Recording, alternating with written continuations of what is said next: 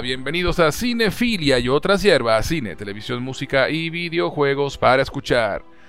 Por problemas técnicos en las instalaciones multimillonarias de Cinefilia y otras hierbas, no pudimos traerles la reseña del episodio 7, así que hoy tenemos doble reseña, 2 por 1 y una cierre de temporada de El Señor de los Anillos, los Anillos de Poder. La serie está inspirada en el universo de las obras de J.R.R. Tolkien y fue desarrollada por J.D. Payne y Patrick McKay para el servicio de streaming Prime Amazon Prime Video de Amazon. La misma está ambientada en la segunda edad de la Tierra Media, antes de los acontecimientos de la novela y las películas de la trilogía del Señor de los Anillos. Y como cada semana me acompaña uno de, los, de nuestros geeks de la casa, fan de la saga de Tolkien, algunos lo llaman Celebrimbor después de la quemazón, otros simplemente el cuarto de elfo, pero para nosotros es el gran Diosías Acuña. Hermano, bienvenido una vez más. Hermano querido del alma, antes de que sigamos, ¿y a quién acompaño yo hoy en este día?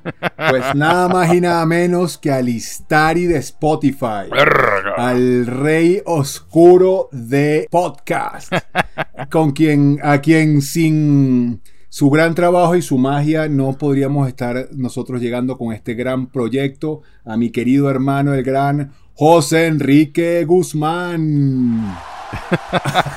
Te la debí, hermano. Gracias, hermano, gracias, gracias, gracias. De verdad, gracias. Un placer hacer esto y, por supuesto trabajar contigo y con todos los demás muchachos. Esto, este proyecto siempre ha sido un sueño y bueno, ya lo estamos haciendo. Brother, mágico. es mágico. De verdad, muchas gracias por acompañarme y bienvenido una vez más a Cinefilia de otras hierbas, compadre. Claro que sí, hermano. Muchísimas gracias. De verdad que yo lo disfruto un montón. Esto, esto, esto es el highlight, mi highlight de la semana, brother. Puede pasar lo que sea la semana. Yo espero con ansias y con muchas ganas el, sentarme aquí a grabar contigo este programa, a discutir de todos esos temas maravillosos, el que nos toca ahora, pues, El Señor de los Anillos y los que nos vendrán los futuros proyectos que te vienen adelante. Así es, así es, compadre. Bueno, como siempre, como cada semana, les recordamos a los que no nos conocen que ni Diosías ni yo hemos conversado sobre la serie y que lo que sea que vamos a decir va a ser una sorpresa para así obtener reacciones más naturales. Dígalo ahí, Diosías. Totalmente, totalmente, hermano. Lo que te decía la, vez pasada, cada vez se me hace más difícil la espera. Ya, oh, ya, ya este, incluso hacer, hacer un streaming, Dios mío, eh, técnicamente es muy complicado, pero definitivamente la espera se hace difícil. Pero bueno, aquí estamos con todo el gusto, hacemos ese esfuerzo de no conversar entre nosotros para que ustedes se lo vacilen con nosotros aquí. Así es. Y bueno, ya va siendo hora que comencemos a hablar del Señor de los Anillos, los Anillos de Poder, pero antes que nada, ¿dónde pueden encontrarte en las redes sociales, mi pana? Mi brother, arroba diosías, redes presentes, pasadas y futuras. Excelente. Y a quienes habla pueden encontrarlo tanto en Twitter como en Instagram como arroba Gus en G-U-Z en Jose. Si nos están escuchando por Anchor, Apple Podcasts, Spotify o cualquiera de las plataformas de audio, les recuerdo que también pueden encontrarnos en YouTube como Cinefilia y otras hierbas.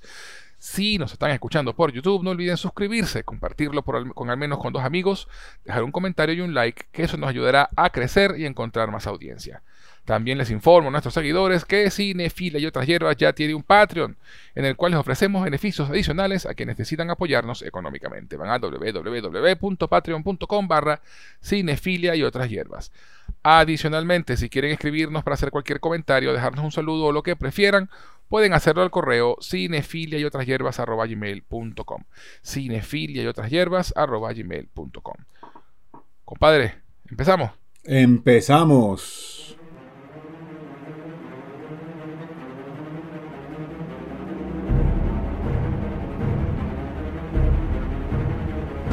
Pero, pero, pero, antes de continuar, vamos a una pequeña pausa y ya regresamos con esta doble reseña y cierre de temporada del Señor de los Anillos, Los Anillos de Poder, aquí en Cinefilia y otras hierbas. Este podcast llega a ustedes por cortesía de LearnSpanishOnlineAcademy.com, tu sitio para aprender español como lengua extranjera. Si tienes amigos o familiares que no hablan español pero que deseen aprender el idioma, en LearnSpanishOnlineAcademy.com podrán tomar clases con profesores certificados a través de Zoom. LearnSpanishOnlineAcademy.com, tu mejor opción para aprender español. ¿Te provoca una taza de té? Te presento a T-Art, una empresa creada para envolver tus sentidos y conectar con tu ser mientras disfrutas de una taza de té. Ganadora del concurso Ideas 2019 con mención especial en el área de negocios, sus productos no contienen azúcar y son 100% naturales. T-Art ofrece diferentes infusiones y aromas, pero hoy te voy a hablar de Coco Art Disfruta del profundo sabor del cacao venezolano fusionado con el dulce aroma de la canela, el intenso sabor del cardamomo y la nuez moscada, creando una sensación única en tu paladar, endulzada y aromatizada con la belleza y delicadeza de la flor del jazmín. Deja que te envuelvan sus beneficios y propiedades que elevan el sentirse bien por ser un antidepresivo natural, mejora la digestión y la respiración, lo que ayuda a la salud cardiovascular, aliviando el estrés y la tensión corporal. Puedes obtenerlo en presentación a granel para aquellos que aman infusionar en tetera o en su sobre individual para aquellos que les gusta la practicidad de colocar su bolsita en agua caliente y listo. Para más información y pedidos puedes escribir a somostart.gmail.com. Síguelos en Instagram en arroba somostart. Envuelve tu ser con T-Art. Y si te gustan las buenas historias y nunca has tenido el tiempo o la voluntad para leer los libros clásicos, tienes que visitar el canal de Audiolibros con Pablo en YouTube. Ya se encuentra disponible La Isla del Tesoro de Robert Louis Stevenson, Las aventuras de Tom Sawyer de Mark Twain, Drácula de Bram Stoker y se está publicando el libro Un capitán de 15 años de Julio Verne. Lo mejor de este canal es que es completamente gratuito. Además, podrás conocer al narrador, ya que le puedes ver la cara a Pablo mientras él te lee el libro y puedes seguir el texto en pantalla, ya que lo verás marcado con el cursor. Audiolibros con Pablo en YouTube es definitivamente una opción excelente para mejorar tu nivel de lectura con libros clásicos en español. Próximamente vendrán más libros en su canal, así que búscalo, visítalo, suscríbete y mejora tu nivel de español disfrutando de clásicos de la literatura. Señoras Frikis es el podcast de humor y nostalgia sobre juegos de rol, cine, televisión, cómics y música que nadie había pedido. Cada mes, tres muchachas que pasan la treintena se sientan a la mesa para contar batallitas y hablar sin criterio de temas frikis desde un punto de vista desenfadado e irónico. El programa está disponible en Evox, Apple Podcasts, Google Podcasts, Spotify y en su web www.señorasfrikis.com. ¿Qué esperas? Suscríbete y conviértete en un hashtag Nieter.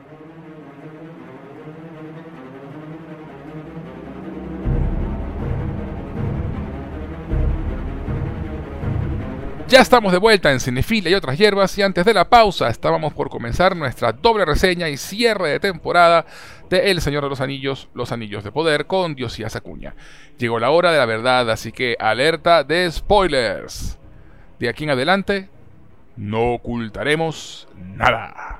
así que si no han visto el episodio todavía, si no han visto los dos episodios, porque tenemos dos episodios que reseñar hoy, y no han visto el final de temporada, entonces por favor, háganse un favor, vayan a verlo Vayan a verlo, no dejen que se lo contemos nosotros, vayan a verlo porque...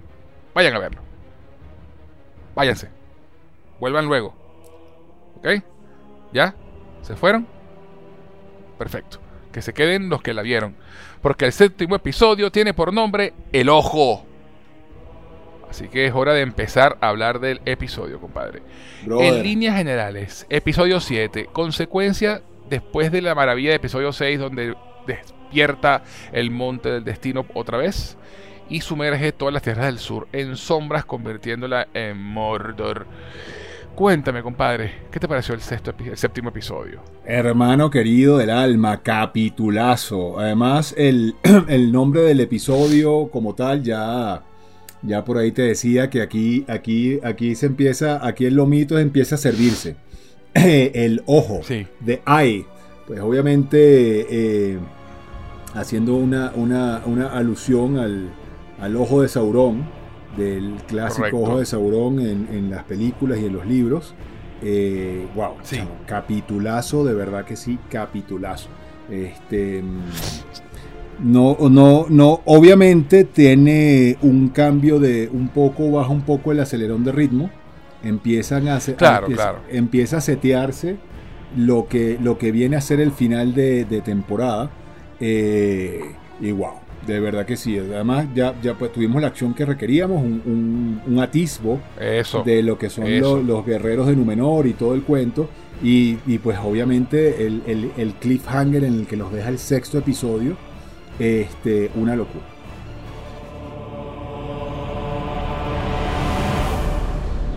Una locura. Y de hecho, eh, la primera toma del episodio es el ojo de Galadriel despertando entre cenizas, una imagen que ya habíamos visto en el trailer, en uno de los trailers, no por eso menos impactante. Y, y se despierta, y además es interesante porque Galadriel se despierta y lo primero que pregunta es por Halbrand. Sí, señor. Es la primera persona a la, que, la que empieza a buscar, ¿no? Halbrand, Halbrand. Por ahí aparece Isildur, este, que, está, que, está, que está ayudando a la gente.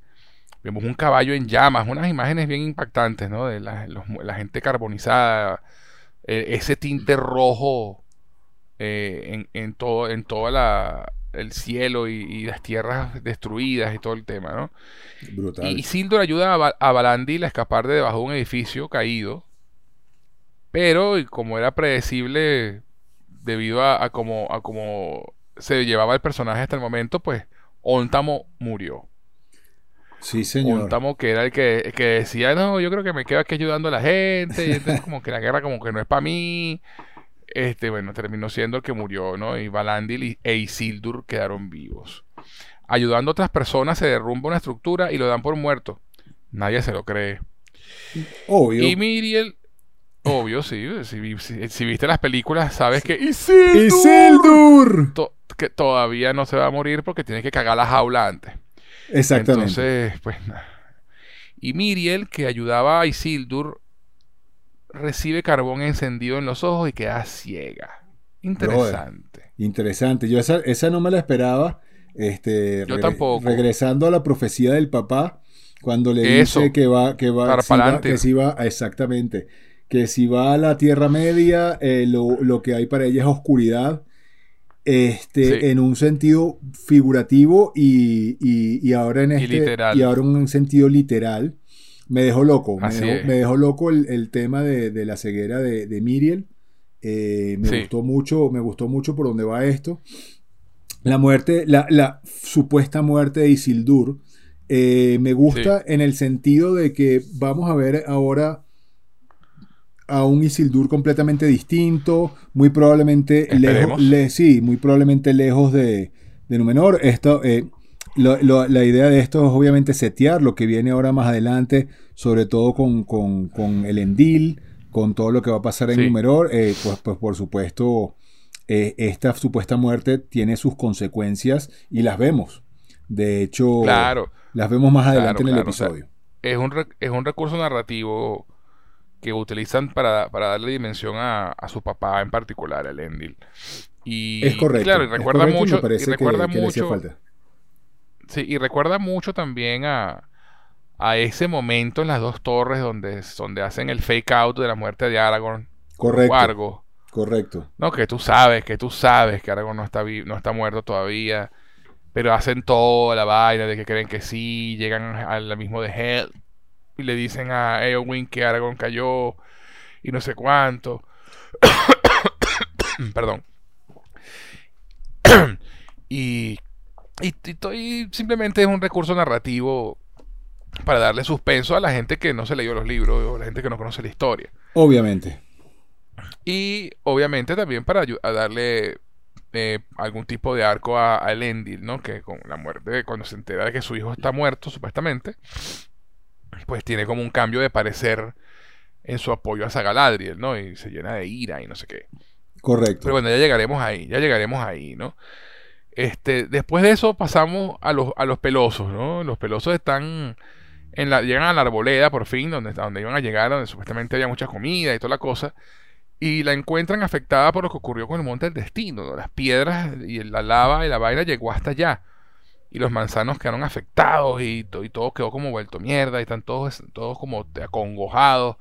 Y una vaina que no es secreto para nadie que a mí los pelosos en, esta serie no, han sido mis personas favoritas.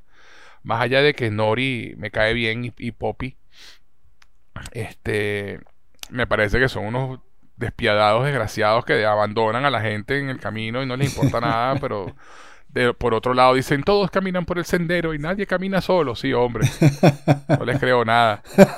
Pero, este, ¿sabes? El, el, extraño, nuestro, nuestro gigante eh, amigable, llega, condenan a Nori, pero entonces lo salva de los lobos, ahora todo el mundo lo quiere y ayuda, y ayuda con la carreta. Pero entonces, entonces, ay, sí, vamos a dile, dile, Nori, dile a tu amigo que vaya y haga magia y cure los árboles. Y Nori que está friqueada porque el capítulo anterior eh, fue cuando ella se, casi queda congelada con la magia del, tipo. Correcto. No le quiere decir nada, entonces llega entonces el este señor que siempre ese, ese, señor es ese pichirre porque nunca me acuerdo el nombre de él. Este coño, Sadok. Sadok, Sadok, El Sadok, el, el peloso que es como el, guía, el líder y guía eh, en, el camino. Dice, bueno, yo voy y le pregunto, chico entonces, claro, ponen al, pobre extraño que intenta curar los árboles. Y aquí es curioso porque él dice a en Villata lotena, ¿no? Que, que en Villata significa renovar o curar y lote significa flor, no sé cómo. Algo así como que se recuperen las flores de los árboles, ¿no? Y luego grita acuita, que significa algo así como despierta o vive, que es lo que él grita. Eh, eh, en Villanta es lo mismo que él grita cuando está haciendo, tratando de curarse la herida en el lago que se le congela el brazo. A mí siempre me parece interesantísimo esta parte de los, del lenguaje y las cosas de, este lenguaje, estos lenguajes maravillosos que creó Tolkien, ¿no? Sí, claro. Y entonces él, intenta renovar o curar el árbol, pero la vaina no le sale bien. Y termina como rasgándose el árbol y una rama cae y casi la aplasta a Nori, a la hermanita. Y ahora todo el mundo odia otra vez al extraño. O sea, estos tipos son más, más, inconstantes que una veleta. Y, entiendo, entiendo que son personas pequeñas, que están, que le, tienen miedo al mundo, que, que les cuesta confiar en la, gente de afuera, en la gente grande. Pero, pana, o sea, no puede ser tan coño madre. O sea, el tipo ayudó burda, lo salvó de los lobos, pero ahora lo odiamos todos porque se cayó una rama. O sea, así como que un poquito inconsistente los, los pelosos en ese aspecto. Afortunadamente este episodio, este episodio redime bastante a los pelosos. Es correcto. Y, y, por fin eh, se ve un atisbo de propósito para ellos en, la serie, ¿no? Más allá de, estar allí. De estar allí y andar con el extraño. Sabíamos que obviamente el extraño iba a, tener, iba a estar conectado a su, al propósito de ellos, pero tardó bastante en llegar, pues quiero decir, ¿no? En ese momento. ¿Qué te pareció esa, esa, escena ahí con los pelosos y, los árboles y los manzanos y toda la cosa? Pues fíjate, a mí los pelosos este, me, parecen simpáticos igual que tú, pues no, no, no eran mi parte preferida de, digamos, del, tampoco de la serie. Tienen allí su propósito, un, poco de, de, lo que hablábamos, un poco de mostrar algo de algo más de la Tierra Media, que no son solamente hombres, elfos y enanos, este, e, e, esta raza pequeña. Y, y, lo mismo que pasa en El Señor de los Anillos tiene, tiene la importancia, tiene, va a tener su importancia por, y, yo creería que va por ese camino también, porque son, son digamos, eh, en los que nadie, a los que nadie les está haciendo caso, nadie le para y terminan teniendo de cierta forma un papel de relevancia, que ya por supuesto más adelante vamos a hablar de eso cuando hablemos del siguiente episodio. Eh, pero que en este caso tiene un atisbo eh, de, mostrarnos. Y, al final es eso, es una raza pequeña, desconfiada, son nómadas. Eso tiene mucho que ver con la desconfianza que manejan. Eh, su, supervivencia, pues básicamente depende de, que estén escondidos. Y el estar escondido, pues te, genera, te, hace, te hace también ser desconfiado. Pero me pareció, me pareció muy chévere. Me pareció muy chévere en el, eh, porque eh, estos pelosos lo que están es dándole forma al extraño. O sea, todo lo que, todo lo que sucede eh, con los pelosos repercute directamente en la identidad del extraño, en, en, que vamos viendo el desarrollo del personaje y el personaje pues no se podía desarrollar solo, necesitaba digamos un background en donde, hacerlo y, eso, y eso, me gusta. No, y, también, y, obviamente realmente esa es la, verdadera utilidad de, los pelosos en esta temporada. A mí lo que me, lo que me, me, hace ruido de ellos es que yo, yo puedo entender que ellos sean paranoicos y sean desconfiados con los demás. Pero es que lo son también entre ellos. Sí, sí, sí, sí, sí, sí. Sí, sí, sí. sí Pero por otro lado, gritan consignas como que nadie se sale del sendero y nadie camina solo. Sí, un poco. Pero a, las primeras a, las, primeras de cambio dejan en el camino al que, al, que, joda, al que joda mucho.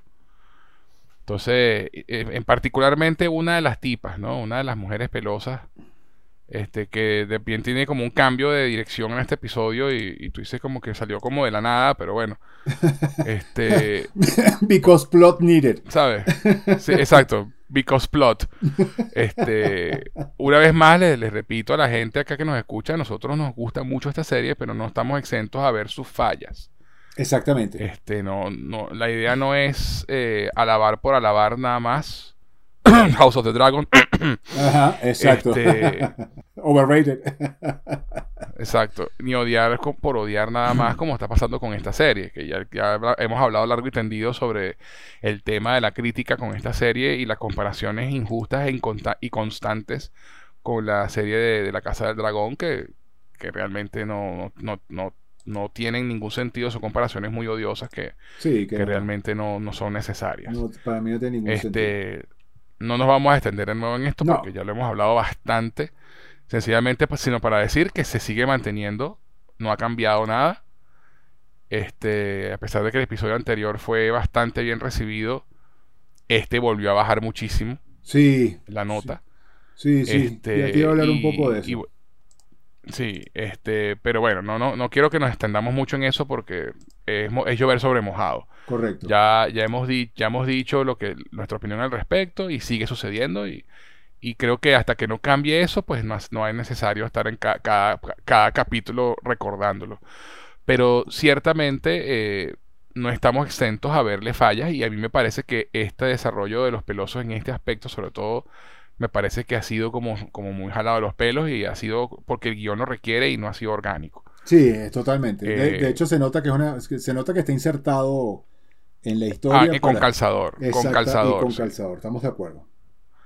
A, mí me cae muy bien Nori, me gusta muchísimo su personaje y me gusta mucho Poppy también. Son Frodo y Sam, básicamente. Literal, sí, sí. el, eh, gender swap, el gender swap de Frodo y, sí, Frodo y, Sam. Sí, totalmente. Y, tiene, y su relación es súper bonita y, ellas son muy buenas actrices. Y, y, de hecho el papá de Nori también me cae muy bien. Es, es el propio Hobbit. Este, me recuerda a Merry. Me recuerda mucho a Merry, este, incluso con los pelos así, todos los pelos tirados así sí, atrás. Eh, la forma en la que se mueve, muy simpático, muy buen actor además. Sí, sí, sí, sí, sí. Pero bueno, nada, este, seguimos con la historia del episodio. Elrond negocia con Durin III por el Mithril, ofreciéndoles grano, casa y madera fina por los próximos 500 años. Está dando una negociación. Mira, ustedes nos dejan que nosotros minemos el Mithril que está aquí en su montaña y nosotros le ofrecemos por 500 años grano, casi madera. Y madera fina. Sí, sí, sí. Como la, como la canción de, de, Jordano, ¿no? Madera fina. y, curioso, fíjate, dos enanos se preguntan en su propia lengua si Elrond en verdad iba a cumplir esa promesa, ¿no? Y Elrond, que habla esa lengua, es correcto. los entiende y les dice que jamás ha hecho una promesa que no pudiera cumplir. Durin III se sorprende de que hable su lengua y le pregunta por qué habría de confiar en cualquier elfo y Elrond le responde que él no es cualquier elfo que él es Elrond el medio elfo. Y que por ende puede ver a los, elfos como ellos mismos no se ven. Momentazo. Brutal. Además, Momentazo de Elrond. además la respuesta, la respuesta rotunda es, ¿cómo sé que puedo confiar en eso? No, no puedes. Pero puedes confiar en mí, que soy el, Elrond, el medio elfo. Y yo veo, wow, brutal, brother, brutal. Y, me, además me gusta eso, porque se puedo ver, veo a los elfos como ellos mismos no son capaces de verse. Eh, y eh, Elrond me sigue pareciendo uno de los mejores personajes de la serie, de verdad, que, bien representado está. Absolutamente. Lo muestra, como un tipo sabio, un tipo diplomático. Durin III y su hijo discuten sobre el tema. Y el padre le dice a su hijo que el destino de los elfos fue decidido hace muchos años por mentes más sabias que las de ellos. Creo que se refiere a los Valar. Sí. Eh, aunque hablar de Eru y Lúvatar o del único habría tenido más sentido, ¿no? Porque, porque van a hablar de los de los de los de, los Valar si realmente el dios es Elu, Eru, pero bueno, no importa. Este también implica, y la implicación que hace Durin allí es que si desafían a los Valar, o sea, si ayudan a los elfos por algo que ya está decidido que es su destino, todo el reino y hasta la Tierra Media entera podría caer y se niega, se niega a ayudarlo. Este, y Durin eh, se molesta mucho con el papá y le dice, coño, o sea, mi hermano me está pidiendo ayuda, mi amigo, me está pidiendo ayuda, se está ahogando y me está pidiendo que le tome la mano y lo salve y me está pidiendo que lo que, no, que lo deje ahogarse. es muy buena las la escenas entre Durin padre y Durin hijo. De verdad que me pareció arrechísima. ¿Qué te pareció a ti toda esa parte? Brother, eh, para mí siempre lo mito de, esta serie van a ser los elfos, eh, los elfos y los enanos en eh, esa relación Durin, Durin y, y, Enrod me parece espectacular. Cada vez que ellos Sí, el corazón de la serie. Ese es el corazón de la serie, el, todo el conflicto planteado, la dureza de, la dureza de, del papá de Durin, Durin, Durin tercero, no, este es Durin segundo, Durin tercero y el, y no, Durin, Durin tercero. Exactamente. Durin cuarto, exacto. Eh, chamo, me, parece brutal. Además, este, pues ya sabiendo lo que sabemos, pues no, no estaba tan alejado de la verdad realmente el rey Durin. Sí, no, claro. Y, claro, claro. y, eso lo hace más interesante, ¿no? Porque, porque en realidad si, si, si lo vemos como, o sea, lo vemos como, y como, y después la discusión que tienen Durin y su, y su esposa, que también es otro, es otro personaje maravilloso. Cómo, cómo, discuten sobre, sobre este tema y, y cómo Durin le, le, recalca al papá, pero bueno, tú quieres que yo sea el mejor y me ves en lo mejor, pero, pero ahogas todos mis intentos. Ese conflicto, ese conflicto de, de entre ellos me, me, me pareció sumamente interesante y muy profundo muy, muy profundo. creo, que, creo que son personajes con mucha dimensión, con mucha capa, este, con actuaciones espectaculares. Eh, y, te voy a decir, eh, incluso el, el, cómo, o sea, te, te vende la relación. O sea, yo estaba que lloraba. Por, por, como prácticamente le suplica al papá por, por su amigo. Él, a él le da lo mismo la raza de los elfos. A Durin le da, es su amigo. Le da es su amigo. Es su amigo, es esa amistad que valora tanto y que es una amistad nada común. Nada común. Debemos recordar que la raza, o sea, esta relación no representa para nada la relación entre las dos razas. Esto es algo único y, es impresionante. Y de hecho lo vemos en la misma relación de, de, Durin, de Durin III, Durin padre. Correcto. Realmente le puede interesar, le puede interesar menos lo que les pasa a los elfos. Y de hecho, el, tema, y esto, además que esto es, un, esto es un recurso narrativo que están usando para la serie que no está en los libros, que es que los elfos eh, se tienen que ir porque el árbol se está pudriendo, porque hay una maldad, una vaina, y, la luz de los elfos se está apagando. Es una, una vaina como la que hacen con Arwen en, en, El Retorno del Rey, que de pronto el destino de Arwen está atado al anillo y si, no, y si la misión fracasa ya se va a morir.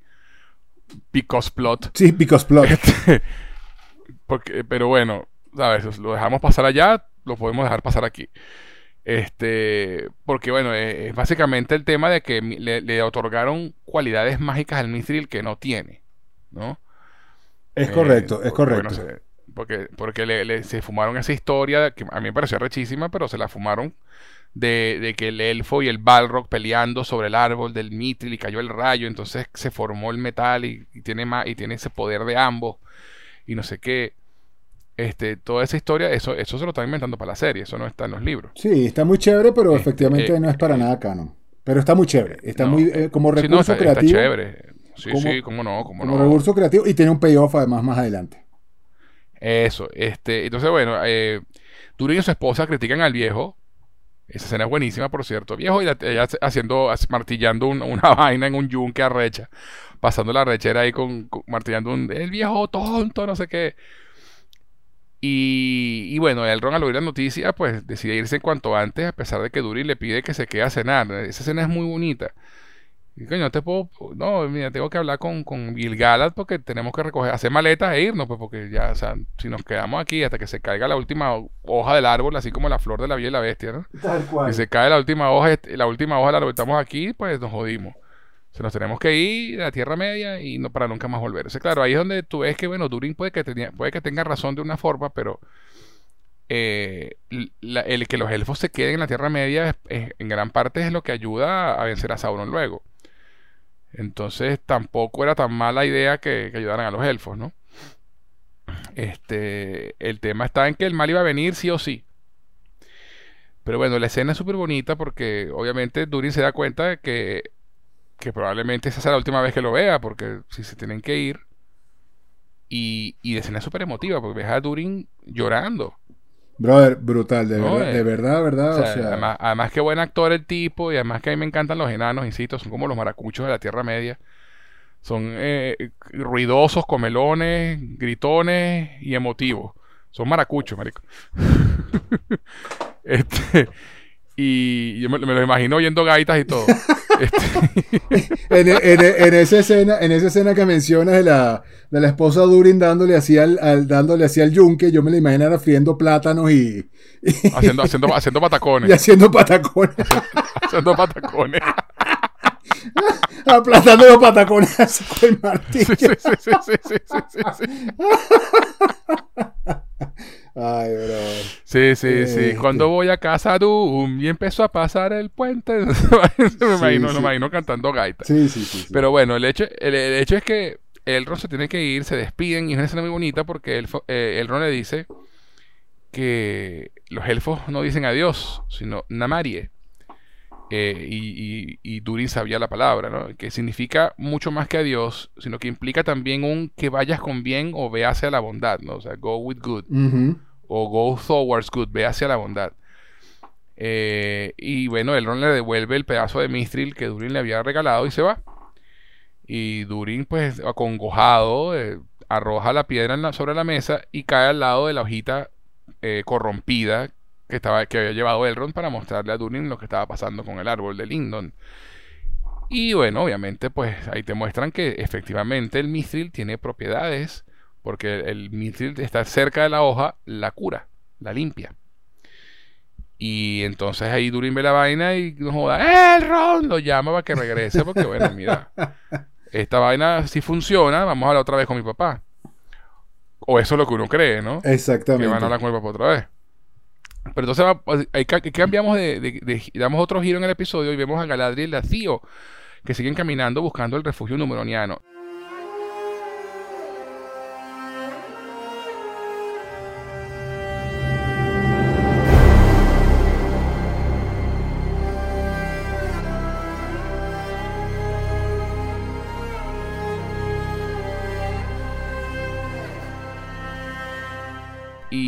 Una cosa bien interesante, chamo. Esta, este era una pareja que yo no me esperaba ver en la serie.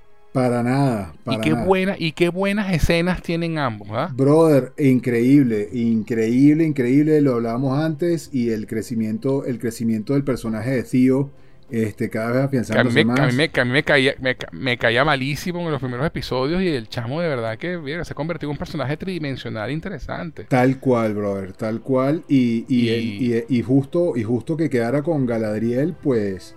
Eh, wow, sí, wow, wow. O sea, pues además él ya, había demostrado, ya había demostrado el respeto por, por, por cuando le pregunta, ¿no? ¿Quién es ella?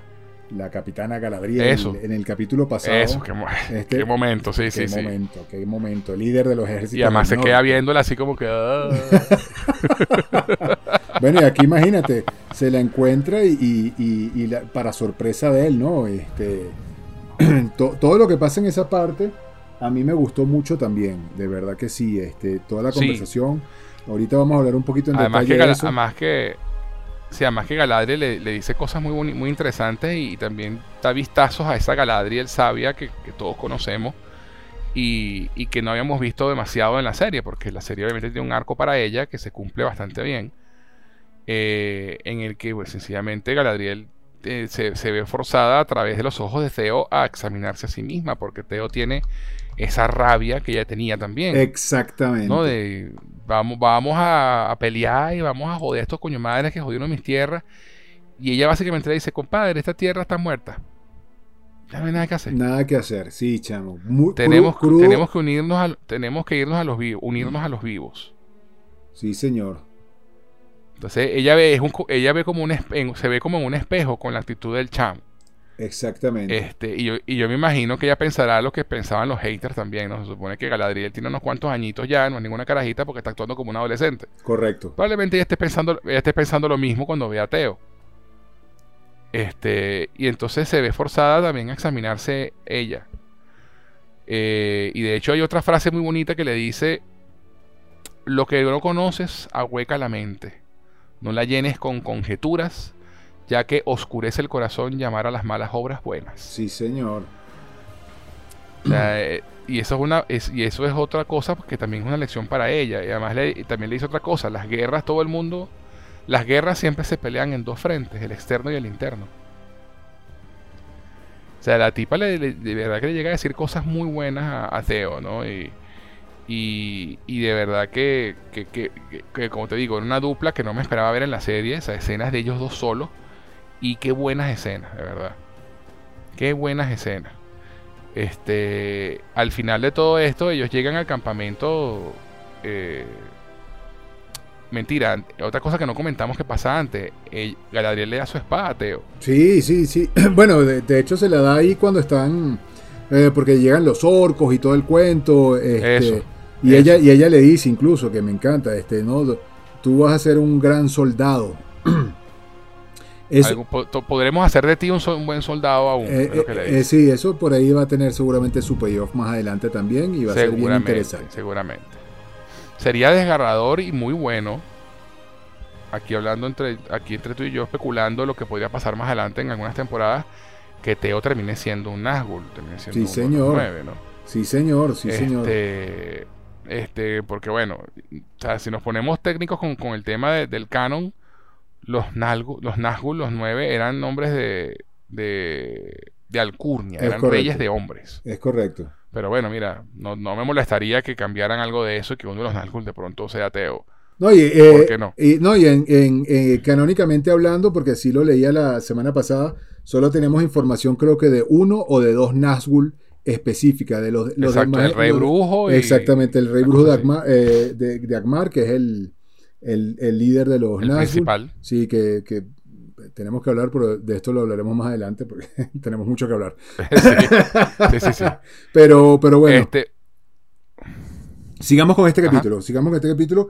Eh, sería sería bien interesante ver a Teo en su evolución, bien sea como, como un héroe o, o, termine sucumbiendo ante uno de los anillos. De cualquier forma, eh, cualquier cosa que hagan, I'll buy it. Porque está, está interesante citando a Harvey Dent, o muere siendo un héroe o vive, o vive, lo, suficiente, para, haberte convertido en el villano. Exactamente. Pero bueno, el Endil cree que Sildo está muerto, whatever. O sea, realmente, realmente toda esa parte es así como que me. Este, pero más, sobre, sobre todo porque, claro, uno sabe que no está muerto. Entonces a mí me parece una pérdida de tiempo poner a, Andy a creer que el hijo está muerto, pero se entiende que, bueno, no todo el mundo se leyó los libros y que esto es un suspenso que están creando para el personaje y listo. Eh, otra cosa interesante, Miriel y, Belendil, y Valendil se encuentran con Elendil y, y ella les dice, obviamente eh, al, poco tiempo eh, Elendil se da cuenta que Miriel está ciega. Correcto. ¿No? Y, y entonces ambos, ella le dice a ambos que sigan caminando, implica, implicando, porque no es algo que dicen y lo quiero hacer esta, aclaratoria porque esto fue un punto de crítica muy fuerte del episodio. Eh, ella le dice, por favor, sigan caminando, no, básicamente implicando que no quiere que nadie sepa. Exacto. Que está ciega, que está ciega ¿no? Pero, eh, obviamente, no va a ser un secreto por mucho tiempo. Eso no es fácil de ocultar. Pero de todas maneras, eh, más adelante en el episodio la vemos ya asumiendo su rol de ciega con su pañuelo sobre los ojos. Y entonces la gente que, que critican la serie están diciendo que la serie es inconsistente. Primero ella dice que no quiere que nadie sepa que está ciega y después se pone la vaina porque todo el mundo vea que es ciega. Yo no Coño, detalle tan tonto. Tú, tú, tú necesitas ver una escena donde ella diga, está bien, ya no lo voy a esconder más. ¿Sabes? y, además, tiene, todo, tiene todo el sentido del mundo, brother. O sea, primero porque, porque ella es la reina, no, no estamos hablando de cualquier persona. Y pues obviamente, obviamente esa discapacidad pues puede mermar y puede, tiene un efecto, tiene un efecto importante que ella está sopesando cómo manejar. No es que lo va a Claro, ¿no? Y, que, y, es un tema, y es un tema de moral también. Están marchando después de, después de la derrota hacia su refugio coño, por lo menos hasta que lleguemos a, que estemos a salvo, vamos a, dejarle a la gente creer tranquila que estoy bien. Este, pero realmente necesitaba ver una escena donde ella diga, está bien, no lo ocultaré más. Pueblo de Númenor, estoy ciega. sí, no, no. ¿Sabes? O sea, necesitas ver esa escena. No, hace falta. O sea, eso es un recurso que se llama elipsis en el cine. Eh, bueno, en, los medios audiovisuales en el que tú, eh, por ejemplo, tú llega una persona en un carro, tú no tienes que ver cómo va, apaga el carro, sube la ventana, cierra la puerta, cierra la puerta del carro y camina hasta la puerta. No, tú cortas y el tipo está entrando a la casa. Es correcto. O sea, no, no, no, tienes que ver todo eso para asumir que el tipo se bajó del carro, cerró las ventanas, cerró, se pasó el seguro y entró a la casa. Entonces, eso se llama elipsis, cuando tú cortas y... No, me acordaba, no me acordaba el nombre del recurso creativo, no, no lo recordaba, pero efectivamente. Entonces es lo mismo, ella está, está, en un momento está diciendo, mira, yo no quiero que la gente... Y, además no lo dice explícitamente, lo, es implícito. Este, mira, sigamos caminando, y después ya, después que llegaron, se curaron y toda la vaina, pasó, pasaron un par de días, ya la tipa está con su vaina mostrando su ceguera tranquila porque es lo lógico, no puedo ocultarlo para siempre. O sea, no, no ni que fuera, ni que fuera eh, el, chino de Rock One. Sí. El carajo no ve, el tipo, el, que el tipo de pana es el, ciego, el ciego que más ve en la historia de los ciegos. Es correcto, es correcto. la este, fuerza, la fuerza, este, la, fuerza, la fuerza lo, la fuerza lo guía exacto, la fuerza está con él y él es uno con la fuerza. Chirrit. Chirrit, no me acordaba el nombre del, personaje. o sea, y, todo este tema de que los ciegos son, tienen súper desarrollados los sentidos, son vainas de comic book. Entonces la, tipa no puede ocultar su ceguera y punto. Entonces no tienes, pero no hace falta perder tiempo en el episodio viendo una escena de ella explicando que está bien, que ya no va a mostrar más, que está, no va a ocultar más que es ciega. Entonces, bueno, la, la gente que critica esa vaina, eh, para es criticar por criticar. O sea, Tú, puedes, un ser medianamente pensante, puede hacer el salto, el salto mental de decir, mira, sí, llegó hasta su campamento, se vio con los médicos y ya está. Nada que hacer. Y ahora sí se puso. Eso, ya está. Sencillamente, mientras marchaban por eh, eh, en, territorio enemigo, vamos a, mantenerlo oculto la mayor cantidad de tiempo posible. Punto. Y bueno, nada, este tenía que decir esto porque me lo, tenía atragantado en la, entre pecho y espalda desde que leí esa crítica. Y decía, tengo que hablar de esto en el podcast porque por favor, o sea, o sea por favor, es criticar por criticar. Total, total. Anyway. Ahí, eh, ahí, ahí no, yo para, para, agregar algo, no, por, por si, no sé si lo ibas a hablar más adelante o, o para no dejarlo por fuera. Un punto también importante y es una línea de diálogo entre Teo y Galadriel es eh, que sueltan el nombre así del esposo de Galadriel. Sí, sí, sí, lo iba a decir más adelante. Ah, listo, listo, listo, Pero bueno, vamos, no, pero vamos, vamos a hablar sí, vamos para, Sí, no, y para, y, para terminar, y para terminar de una vez con, con este, con este punto. Eso, eso. Teo le pregunta a Galadriel si alguna vez ha perdido a alguien a manos de los orcos y ella le dice a su hermano que su hermano que perdió a su hermano Finrod, ¿no? Que lo vemos al principio de la serie. Pero también hace un comentario así de pasada en la que nombra a Celeborn, su esposo, al que ella cree muerto porque se fue a la guerra y no volvió. Exacto. Fue por un cigarro. fue, por un cigarro. sí, sí, sí, no voy a comprar cigarro. Eso, estamos hablando que fue la, la guerra contra Morgoth mil años atrás. Y, se, y, pero básicamente ella cree que está muerto porque el carajo no volvió. Sí, de hecho. Esto es interesante. eso, eso. Comenta, comenta, comenta. Comenta y después te digo yo lo que, lo que he leído y visto. Es, es interesante Exacto, porque sabemos que Celeborn está vivo, porque en la tercera edad, porque así lo vimos en las películas de, Peter Jackson, que él está con ella ahí. Y esta, así que, de nuevo, este es otro recurso dramático para justificar que Galadriel ande por ahí peleando, ¿no? También, o sea, anda sola por ahí. Haciendo la suya. Peleando contra los orcos.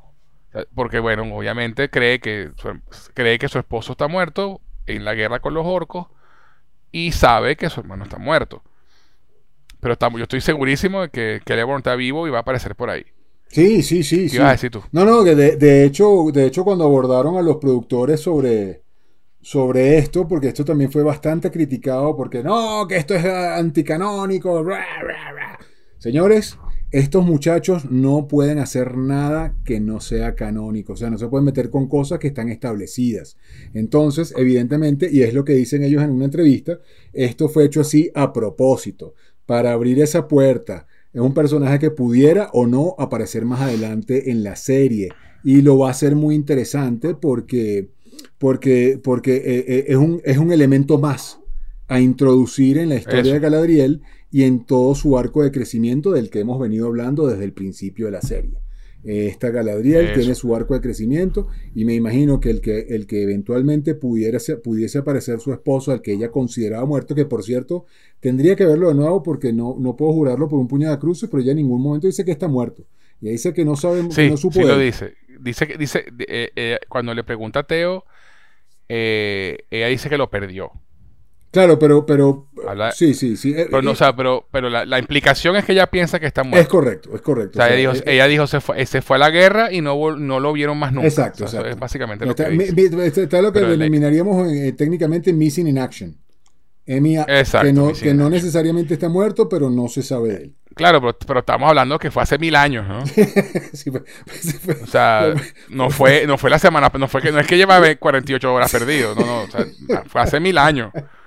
O sea, por eso, o sea, por eso la implicación de Galadriel es, mira, el tipo tiene que estar muerto porque ha pasado mil años y no apareció por casa. Sí, se fue, por cigarros y ya vengo, voy a comprar un cigarrito y ya regreso. Exacto, exacto. Pero eso, pero, cigarrillo. pero eso, eso no debe ser casual eso debe tener, eso debe tener un payoff bien interesante más adelante. Yo le tengo mucha fe a la, serie en ese sentido. No, y de, y de hecho, o sea, pensando en el canon de, de, lo que es el canon de los libros y lo que podrían hacer, hay un personaje que es un favorito de los fans, que es Glorfindel. Ajá, exacto. Eh, que, de hecho Glorfindel en los libros es quien rescata a Frodo con Sam y Aragorn, que en la película lo hace Arwen. Es correcto. Que en la película lo hace Arwen, es Glorfindel el que lo hace. Y Glorfindel es uno de estos elfos legendarios que el bicho es así, eh, no sé, el, eh, el, el, Superman de los elfos. O sea, el bicho es, así, fue tan arrecho que el bicho peleó contra un Balrog él solo y mató un Balrog él solo y murió. Y los Valar dijeron: Este tipo es tan arrecho que lo vamos a revivir. y, lo, y, lo, reviven. O sea, es un bicho así que no joda. Es Batman, Batman, Batman, el Batman, el Batman, de los el Batman, el Batman de los elfos. Y, y ese personaje no, está en los, no aparece en el Señor de los Anillos. Por, en, la, en las películas de Peter Jackson, porque sabiamente solo aparece en esa escena y era más, y era más útil a nivel narrativo presentar a Arwen ahí que, que a Glorfindel para que saquen esa escena no, no vuelva a salir más nunca. Es correcto. Este, y entonces, bueno, pueden hacer con Celeborn esto, darle ese rol a Celeborn. El tipo murió y los balas lo reviven. Sí, sí, sí. Es una, buena forma de traerlo, de vuelta. Es una buena forma. Es, es, algo canon de los libros, pero no, no simplemente se lo hacen a otro personaje. Sí, no, y, Que, Peter Jackson, que Peter Jackson lo hace muchísimo en su trilogía también, que da líneas de diálogos a, personajes que en el libro lo dice otro personaje, en esta película lo dice Frodo, lo dice Aragorn. O sea, eh, eh, eso, eso es parte del proceso de adaptación. Sí, sí, sí, sí, sí. Y, y, ya está. Glorfindel realmente es, el héroe, es un héroe en la primera edad de la Tierra Media, no en la segunda. Es correcto. Este, y, y, entonces, bueno, nada, mira, ah, yo pensando en la vaina, mira, de pronto pueden usar a Glorfindel y darle ese rol a Celeborn. Pues mira, Celeborn peleó en la guerra, murió, pero bueno, los Valar dijeron, mira, la vaina, volvió Sauron, volvió oscuridad, vamos a devolver a Celeborn Sí, no, no, no, y van a hacer algo seguramente épico, va a aparecer de una manera épica. Este, eso, eso, eso. o sea, eh, tienen que dar espacio también a ese tipo de licencias para hacerlo interesante. Claro, porque, vale. Porque es que si no. no ya, está, ya a estas alturas, ya a estas alturas del partido, con una temporada lista, si tú ya tú sabes que, lo, que no van a seguir los libros al pie de la letra porque no pueden. Entonces, mira, si no te gusta, no la veas, pana, deja de sufrir. Sí, no, y, y, y además lo, lo, que hemos hablado, y, ya por Dios no lo quiero volver a mencionar, pero no tienen demasiado de dónde escribirlo. hay, mucho, hay muchos huecos que rellenar y me parece que lo están haciendo de la mejor forma posible y a mí me gusta. Sí. A que no le gusta. La historia que están contando, la historia que están contando está muy bien hilada. Eso, eso sí, es, eso seguro. Este, tiene sus detallitos, pero bueno, nada es perfecto y, todo siempre es en aras de mejorar. Yo siempre lo he comentado. Eh, el ejemplo más claro que yo puedo dar en cuanto a series geek es Star Trek The Next, The Next Generation, ¿no? la, serie de Star Trek que tiene a Capitán Jean-Luc Picard, que lo hace Patrick Stewart que en sus dos primeras temporadas fue considerada una mierda. Sí. O sea, la serie, eh, por los fans de Star Trek en particular, ¿no? Eh, pero bueno, tuvo sus dos temporadas a pesar de, que no se le consideró una buena serie. Y fue en la tercera temporada donde la serie encontró su, su ritmo, encontró su, su nicho, encontró su, su, camino. Y ahora está considerada una de las series más arrechas de, Star Trek, o sea, uno de los mejores spin-off. Se hicieron como seis películas basadas en, esa serie, o sea, y está considerada como de las, de las mejores series de Star Trek. Entonces, mira, esta serie para mí arrancó muy bien, con sus detallitos, pero la idea siempre es, bueno, vamos mejorando, pues, y cada temporada que sea mejor que la anterior. Y lo, y lo, y lo, y lo, más, y lo mejor de todo es que ellos ya tienen planificadas las, las cinco temporadas. Ellos tienen claro para dónde van, cómo van y, todo lo que va a pasar. Entonces no, no va a haber, no va a pasar como puede pasar con muchas series, que como no hay planificación, sino que van, como vaya viniendo, vamos viendo, porque en la televisión antes, cuando la televisión abierta por cable, no tenía seguro si iba a tener si iba a haber la siguiente temporada.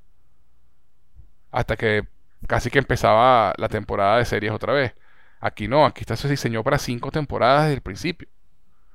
Entonces está esa ventaja. Pero bueno, ya vamos a hablar de eso cuando después que hablemos del último episodio. Eso. Continuando con este.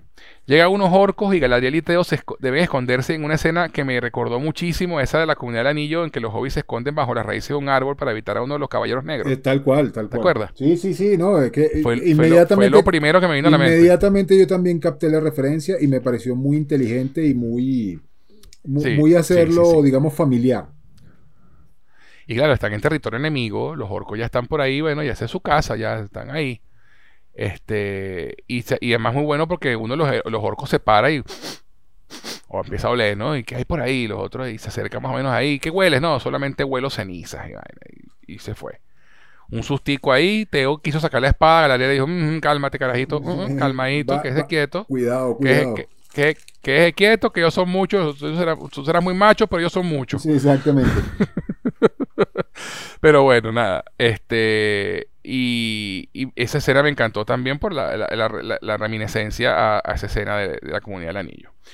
Otra cosa que pasa con los pelosos es que Sadok le envía al extraño hacia el bosque verde, que por cierto será luego el bosque negro, en la tercera edad, en donde Sauron se sentará por un tiempo en Dol Guldur, que las pelis del Hobbit lo muestran un poco. Este, y le dice, bueno, mira, le da el mapa con, las, con el simbolito de las estrellas que le anda buscando y bueno, te puedes ir, te puedes ir para el carajo, gracias. Gracias por los, sus servicios prestados. Y, y, Nori le da una manzana para el viaje. Eh, una escena muy bonita en la que Nori, pues con mucho miedo, porque todavía está asustada, y, el pobre y el pobre extraño con cara de compungido porque él está tratando de ayudar y las venas no le salen porque no, controla sus poderes tiene tiene amnesia no recuerda quién es y sus poderes no, los controla entonces el, el, pobre viejito está todo el tiempo con una cara de angustia pobrecito de verdad una cara de compungido. Sí, sí, sí, sí. Pero, este, y entonces, claro, amanece el día siguiente en la arboleda y descubrimos que el extraño sí logró curar a todos los árboles. No solamente curó uno, curó todos. Todos los árboles al otro día amanecieron cargados de manzanas, una vaina espectacular. Este, y a pesar de que en el último episodio telegrafían de cierta forma quién es, pero no lo dicen de frente, esa conexión con la naturaleza me hace pensar que de repente no es él, ¿no? Pero bueno, ya hablaremos, ya hablaremos de eso después.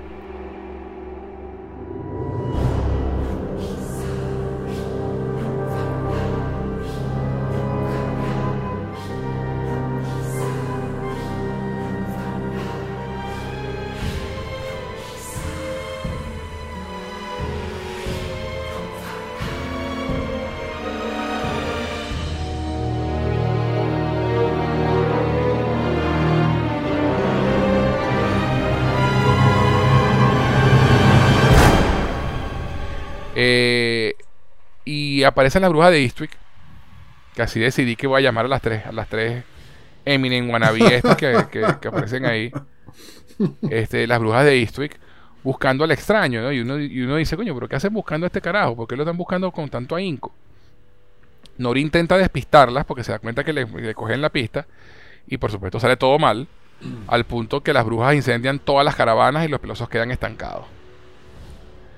Eh, una escena muy impactante, pero no te lo esperas realmente.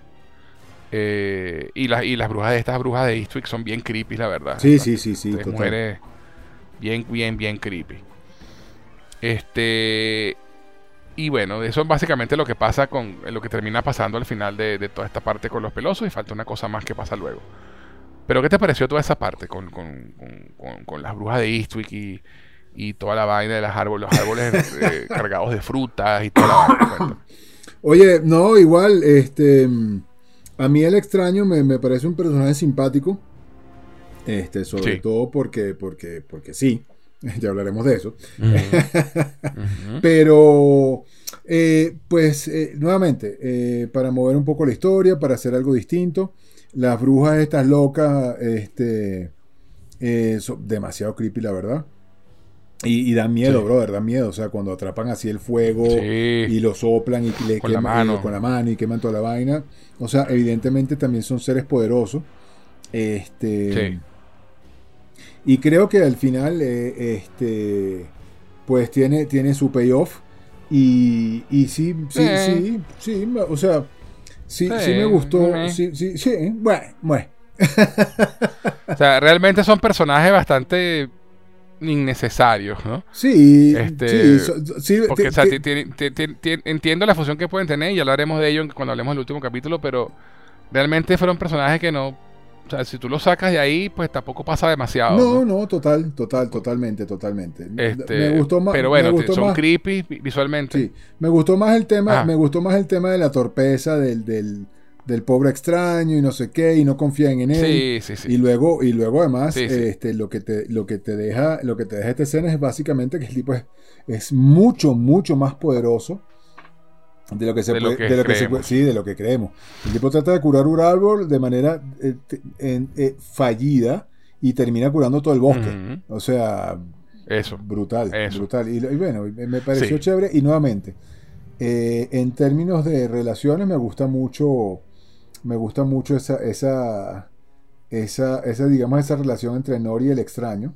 Me parece muy bonita. Eh, eh, el, el, señor todo perdido y la, y, la niña con ese espíritu eh, interno, digamos, de aventura, que quiere ser más, que quiere ayudar a los y Mucha y mucha nobleza. Mucha nobleza. Incluso, incluso hace contraste con lo que decías hace un rato de los pelosos, que los pelosos son un poco inconsistentes en ese sentido y Nori me parece que. por eso que decía que ella, ella me cae muy bien por eso. Y me parece que Nori sí salva la patria. Me parece que Nori sí representa todo lo bonito, todo lo inocente y todo lo, lo que, lo, que, lo que en algún momento representaron Frodo este, y, y antes que él, este, Bilbo como raza. Porque los hobbits también son desconfiados, los hobbits también son una raza completamente desinteresada del resto del mundo, así como son estos predecesores, y esto es un gran reflejo de eso. Correctísimo, correctísimo. Eh, y bueno, volvemos a Durin y a Elrond que están cavando escondidas y encuentran la beta de Mithril. Pero la celebración les dura poco porque aparece Durin, el rey, y destierra a Elrond de la montaña. Para afuera, zapateado este fue el capítulo de zapateado. Zapatearon a, todo el mundo, a, todo el mundo de las tierras del sur, zapatearon un poco de gente para todos lados. y, y, zapatearon a, a Elrond de, de, Casa Doom. Y ahí es donde, donde tiene la, última discusión Durin padre con Durin hijo.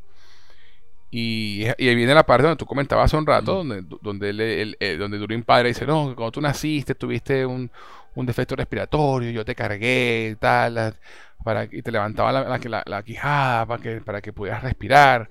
Y le dije a tu madre, él va a mover montañas. Y él dice, ay, ¿cómo voy a mover montañas si no me dejas hacer nada? Sí, sí, sí. Se le dice, si sofocas cada pensamiento que tenga que no venga de ti. Muy arrecho eso, ¿eh? O sea, sofocas cada pensamiento y cada idea que tenga que no provenga de ti. Básicamente, si no pienso como tú, no me, no me, no me dejas hacer nada. Eh, y, y entonces le dice, bueno, los metales para forjarse bien tienen que llevar coñazo, básicamente le dice el papá, ¿no? Y él le dice, mira, pana, o sea, Elrond es mi hermano, tan hermano mío como si mamá lo hubiera parido. Mira, ahí sí se rechó el papá. Se encendió, se encendió. Venga, pero que arrecha esa vaina, ¿no? O sea, decir, es tan hermano mío como si mi mamá lo hubiera parido. o sea, no, no, podía expresarlo de una forma más dramática, digamos, y, por eso, y por eso mm. también le pega tan duro al papá. Sí, sí, sí, sí.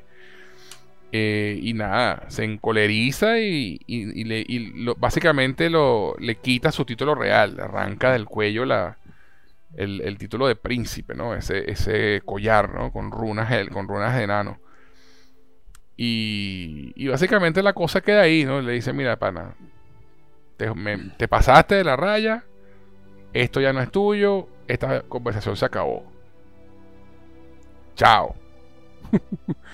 Una tremenda escena también, porque pasó el señor que hace de, de, de Elrond III, de, Durin, de, Durin, III, actúa muy, muy bien.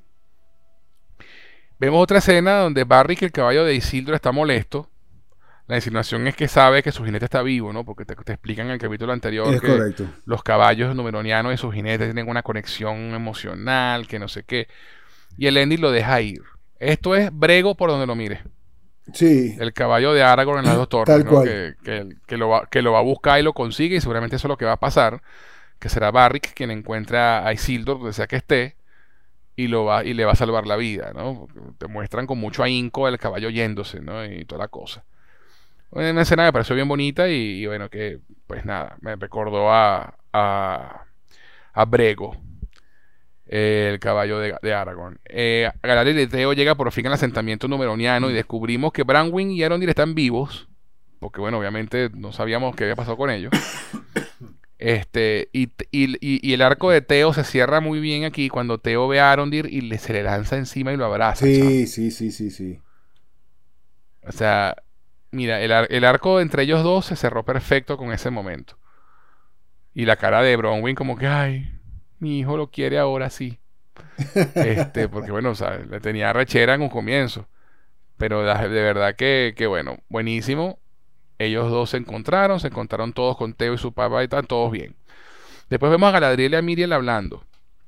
Ya Miriel, como dije hace un rato, muestra abiertamente su ceguera con los dos ojos vendados y una túnica. Y no sé si te pasó a ti, pero a mí me recordó mucho el símbolo de la justicia. Sí, brother, sí, sí, sí. como, estaba, como estaba sentada. Exactamente. Y, Exactamente, exactamente. Le faltaba la balanza.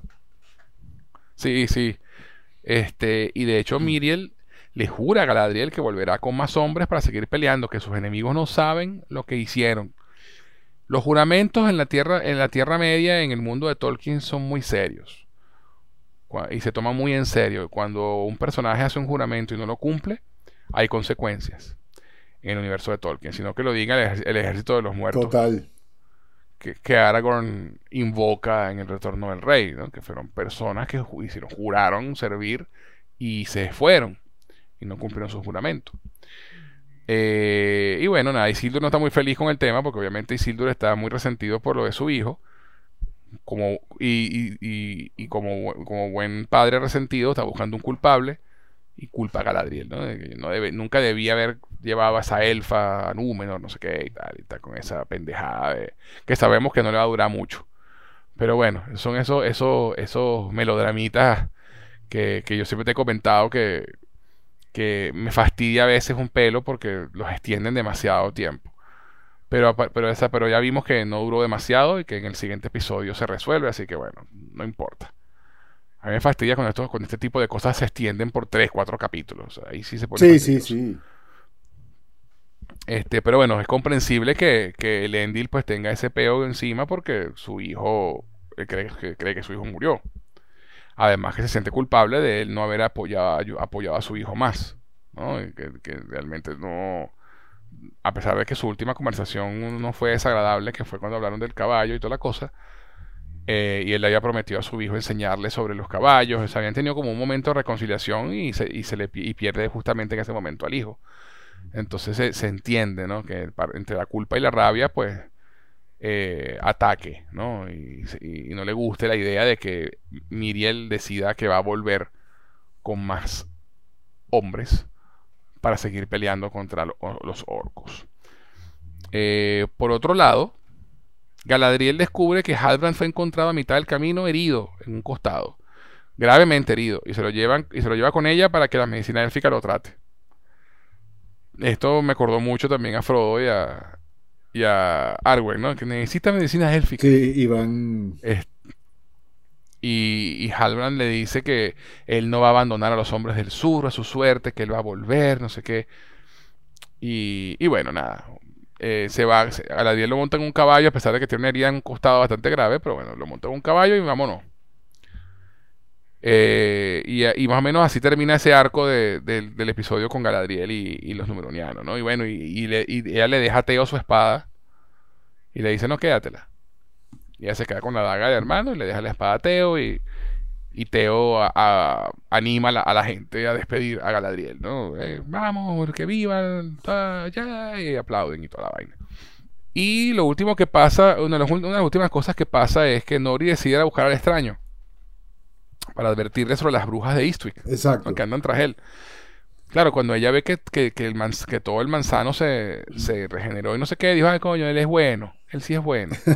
Entonces lo, lo, voy a ayudar. Entonces ella decide irse y pasa así un momento a lo concilio de Elrond, ¿no? You have my sword and my axe. Eh, y termina, y termina este, Poppy yéndose con ella, la madrastra yéndose con ella y eh, este señor que siempre se me olvida el nombre. Sadok.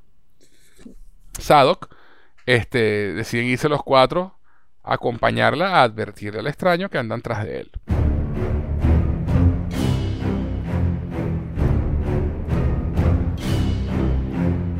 Lo último que vemos en Casabdum es que Durin y su esposa están hablando y su esposa saca las garras, compadre. Sí, sí, sí, sí. Gran diálogo. Algún día todo esto será de ellos, todo será tuyo y será mío y vamos a acabar, no sé qué. Y tal, esta vaina es tuya, no de tu hermano. No, van al hermano de, de Durin. Vamos a ver si, lo, si va a aparecer en la serie o no. Este, Total que bueno, me pareció una escena bastante, bastante buena, eh, a pesar de que me pareció un poquito intensa la esposa de, de, de Durin ahí. Me recordó hacia a Lady Macbeth, ¿no? O sea, así como que tú, tú eres el rey, tú vas a, encargarte de esto, esto va a ser tuyo y mío. y vamos a acabar el mito y no sé qué. Y yo, bicho, esta mujer de armas tomar. Este, pero muy buena escena, muy buena escena. Y ya, veremos si, se aparece el hermano de, de, Durin en la serie. Y Durin III manda a sellar la grieta que daba paso al Mithril y arroja la hoja élfica curada, ¿no? Como que, mira, ¿sabes qué? Me importa la mierda. Y la lanza. Y vemos que la, la hoja cae y cae y cae y cae y cae como por media hora hasta que llega al fondo y se incendia y vemos un Balrog despertar. Esa escena que vimos en el tráiler de la Comic Con donde el Balrog grita y abre los ojos. Y bueno, todos sabemos muy bien, porque vimos la comunidad del anillo, que ese Balrog va a ser parte de la caída del reino de Khazad-dûm. Este, pero eso no pasará sino dentro de muchos años. Así que bueno, ya veremos qué hace la serie con eso, porque ya que lo mostró, ese es el Balrog de Chekhov. Sí, señor, lo mostraste, ahora tiene que pasar algo. ¿Qué? No lo sabemos. Va a tener, va, a tener que usar, van a tener que usarlo en algún momento. Este, ya veremos si lo usan en el siguiente capítulo, ¿no? Eh, pero realmente fue una escena impresionante. Impresionante, el efecto está muy impresionante. Sí. ¿Qué te pareció toda esa parte ahí? Brutal, brother. Fíjate, yo, yo lo que pienso, eh, yendo de atrás para adelante con el Balrog, eh, esto fue solo un, un atisbo, un tease, un sneak, sneak peek de lo que hay por allí. Creo que todavía no, no, no, no va a tener demasiado payoff. Lo que pasa es que esta serie en, términos, en términos de tiempo es complicada. Porque, y haciendo la, y haciendo la analogía con, el House of Dragon, este, esta serie en tres episodios ha dado tres saltos de tiempo y han pasado casi 30 años en, la, en, la, en, este, en esta serie. Y, y, a mí se me ha hecho un poco, no antinatural, pero no, no es algo que disfrute demasiado, pero pues toca por lo que está pasando. Y El Señor de los Anillos es todavía más complicado porque aquí no pasan 10 años, aquí, pasan, pues, aquí pueden pasar mil, dos mil años en, toda esta situación. Eh, condensar todos estos acontecimientos, pues eventualmente va a tener que suceder. Porque si, si analizas estos primeros ocho episodios, han pasado en un tiempo relativamente corto. ¿Ok? Y el, y el tiempo que abarca la segunda edad es muchísimo más largo. Y ya, ya van a tener que ir acelerando un poco van a tener que ir acelerando un poco, digamos, las líneas de tiempo. Y eso, eh, eh, pues, a ver qué pasa con el Balrog. También, también tienen cierta libertad. Este, no, no, no necesariamente, eh, como hemos hablado, pues, tienen que ser exactos a, pegarse a las cosas. Hay muchos vacíos que tienen que, que pueden llenar. Entonces, no sé qué va a pasar con eso, pero sí me pareció emocionante em, que apareciera el Balrog, pero, pero nuevamente, es un atisbo, es, es algo que sabemos que va a pasar y nos lo están mostrando allí. Eh, pero, pero, oye, las escenas de Durin con su papá, Durin con la esposa, para mí eso es. Este, es de lo mejor del puro episodio. oro, brother, puro oro. La relación, nuevamente el, tema con, con Elrod, este, como le dice, el, drama que transmite eh, el, actor de Durin, este, tanto, tanto él hacia su padre como su padre hacia él. Y, esa relación de Enrod que me parece maravillosa, maravillosa, de verdad. El, highlight de esta serie para mí va por allí. Sí, sí. No, y eh, hablando de la compresión de tiempo, uno de los, ejemplos más claves de esto ocurre en la comunidad del anillo. Peter Jackson, también tuvo que comprimir muchísimo tiempo. Claro. Tolkien, Tolkien realmente se iba de palos con los tiempos. Sí, sí, sí. Todo, en mil años. En, la película. 200 años. En la película. Sí, cuando, cuando Bilbo se va de, de, de Hobbiton, de la comarca, y le deja el anillo a Frodo y toda la cosa, y Gandalf mete el anillo en un sobre y se lo da a Frodo, y keep it secret, keep it safe, y se va. Y vemos en la película un montaje en el que llega Gondor y se mete en una biblioteca, empieza a investigar y encuentra la, historia de Isildur y no sé qué. En el libro, de momento en que Gandalf se va y le dice a Frodo que, lo, que keep it secret, keep it safe, hasta que Gandalf regresa, pasan más o menos 60 años. Eso te iba a decir. así. Sí, sí, sí, sí. Exactamente. 30 años, una, vaina loca así, pasan eh, eh, décadas. Eh, pasan décadas, exactamente. O sea, a Gandalf le costó encontrar la información. Y en la película te dan a entender que pasaron unas par de semanas. Exactamente. Porque tienen que comprimir los tiempos, ¿no? porque es, innecesario que te, digan, no, 30 años después, Gandalf volvió. Es absurdo. Es correcto. Eh, o sea, de hecho, o sea, todo el, viaje de, la, de, la, trilogía del Señor de los Anillos, desde que se van de Hobbiton hasta que destruyen el anillo, todo ocurre en una semana. En, en un año, perdón. Exacto. Es un año de tiempo donde ocurre toda la historia de los tres libros sacando el regreso de los, de los, de los a la comarca y, todo lo que pasa con, con, Saruman allí. Pero digamos que desde que se van de Hobbiton hasta que destruyen el anillo y lo lanzan por, el, monte del destino, un año. En la película te dan a entender que fueron meses. Sí. Dos, tres meses. Sí, sí, no, no más de eso. O sea, la película no, o sea, no, sientes, pero, pero, es que tiene que ser así. No es necesario. Igual aquí, o sea, tienen que comprimir eventos porque, bueno, son cinco temporadas de ocho episodios. Tampoco te, ah, suena mucho, pero es que realmente la historia es mucha. Entonces realmente no es tanto. De pronto, de pronto si fueran 10 episodios tendría un poquito más de, cancha, pero ya explicamos que no pueden ser más de 8. Entonces, eh, tienen que comprimir tiempos. O sea, la destrucción, la, la, pelea contra el Barrock y la destrucción del Barrock destruyendo Khazad-dûm va a ocurrir eventualmente en la serie no sé si en la segunda temporada o en la tercera o lo que sea, pero va a ocurrir. Por el momento está sellada, el acceso al Mitri está sellado. Y el Balrog simplemente se despertó porque cayó una hojita ahí, le ensuciaron la casa y se puso bravo. Exacto. Pero, pero todavía no han cavado porque el, el, Balrog se, escapa cuando los, los, enanos realmente empiezan a cavar por Mitri. Sí, sí. Y no, y no, y no queda claro, no queda claro en los libros cuánto tiempo pasa porque entre que empiezan a acabar y, entre que empiezan a acabar y descubren el barro. Pueden pasar mucho tiempo, porque ellos, ellos logran explotar el mitril eh, por un tiempo. Sí, claro. Y, vemos que también la beta es gigantesca y, y, está todo, o sea, está lejos. Pues no es que, no es que está ahí mismo. No es que, no es que van a empezar a picar y mañana les va a salir el barro, no. Eso, eso. Y bueno, al final del episodio vemos a Adar y a sus orcos regodeándose en su victoria en las tierras del sur y Adar dice que esas tierras ya murieron y que ya no se llaman, ya no son las tierras del sur. Y le pregunta a alguien cómo deberían llamarlas entonces. Entonces Adar se queda pensativo y la cámara hace, hace un, un, paneo hacia arriba y vemos el monte del destino en el fondo echando una toma espectacular. Espectacular. Y aparece en texto, es texto escrito ahí, mm. las tierras del sur. Y de pronto se queman las palabras y aparece Mordor. que por, que por cierto es una palabra en Sindarin que se, que se traduce como tierra negra.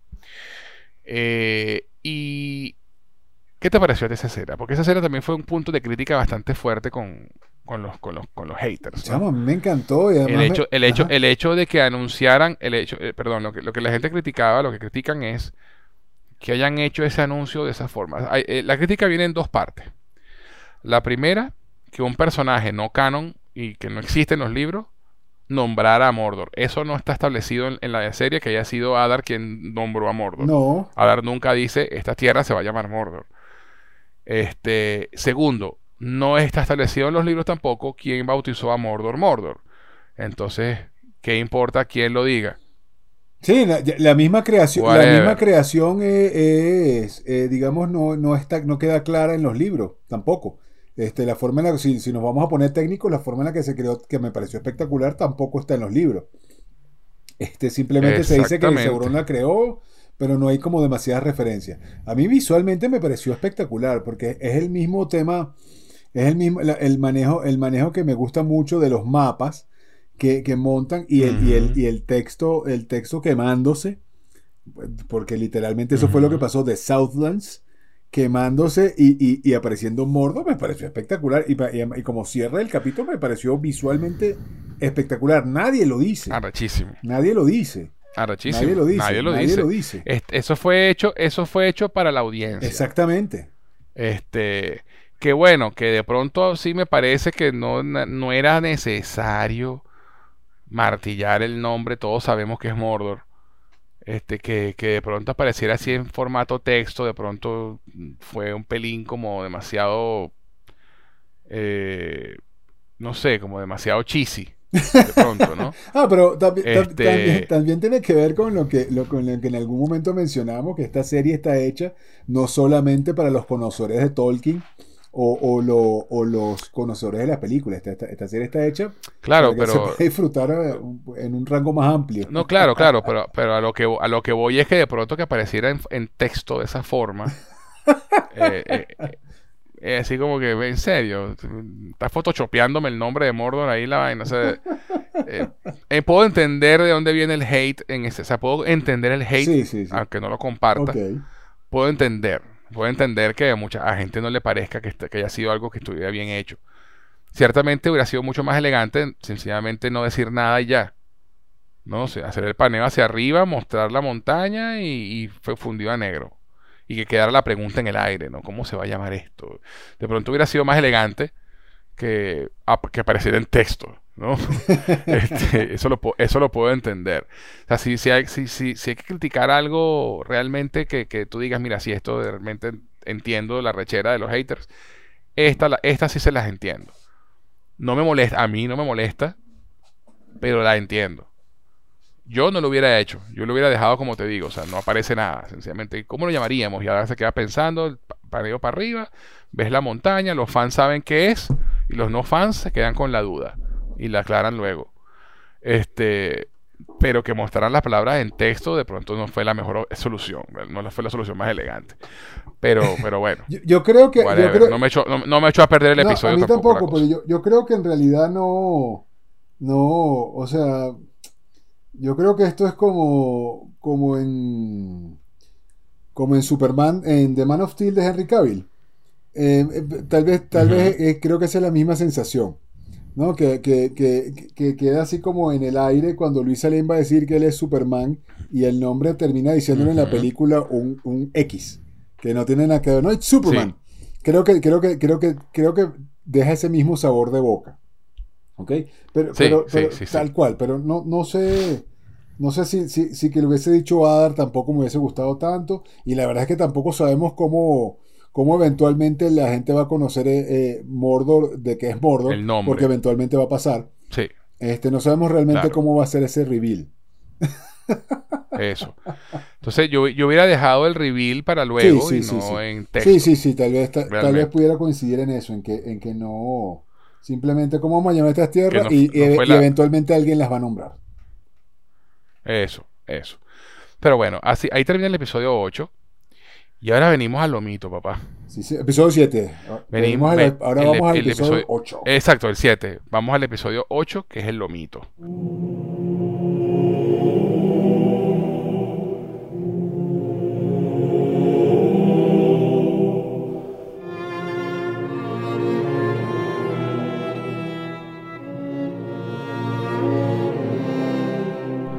Que es el final de temporada. En el capítulo en donde todo será revelado. El capítulo en donde las teorías más obvias fueron las correctas. No ocultaremos nada. y no ocultaremos nada.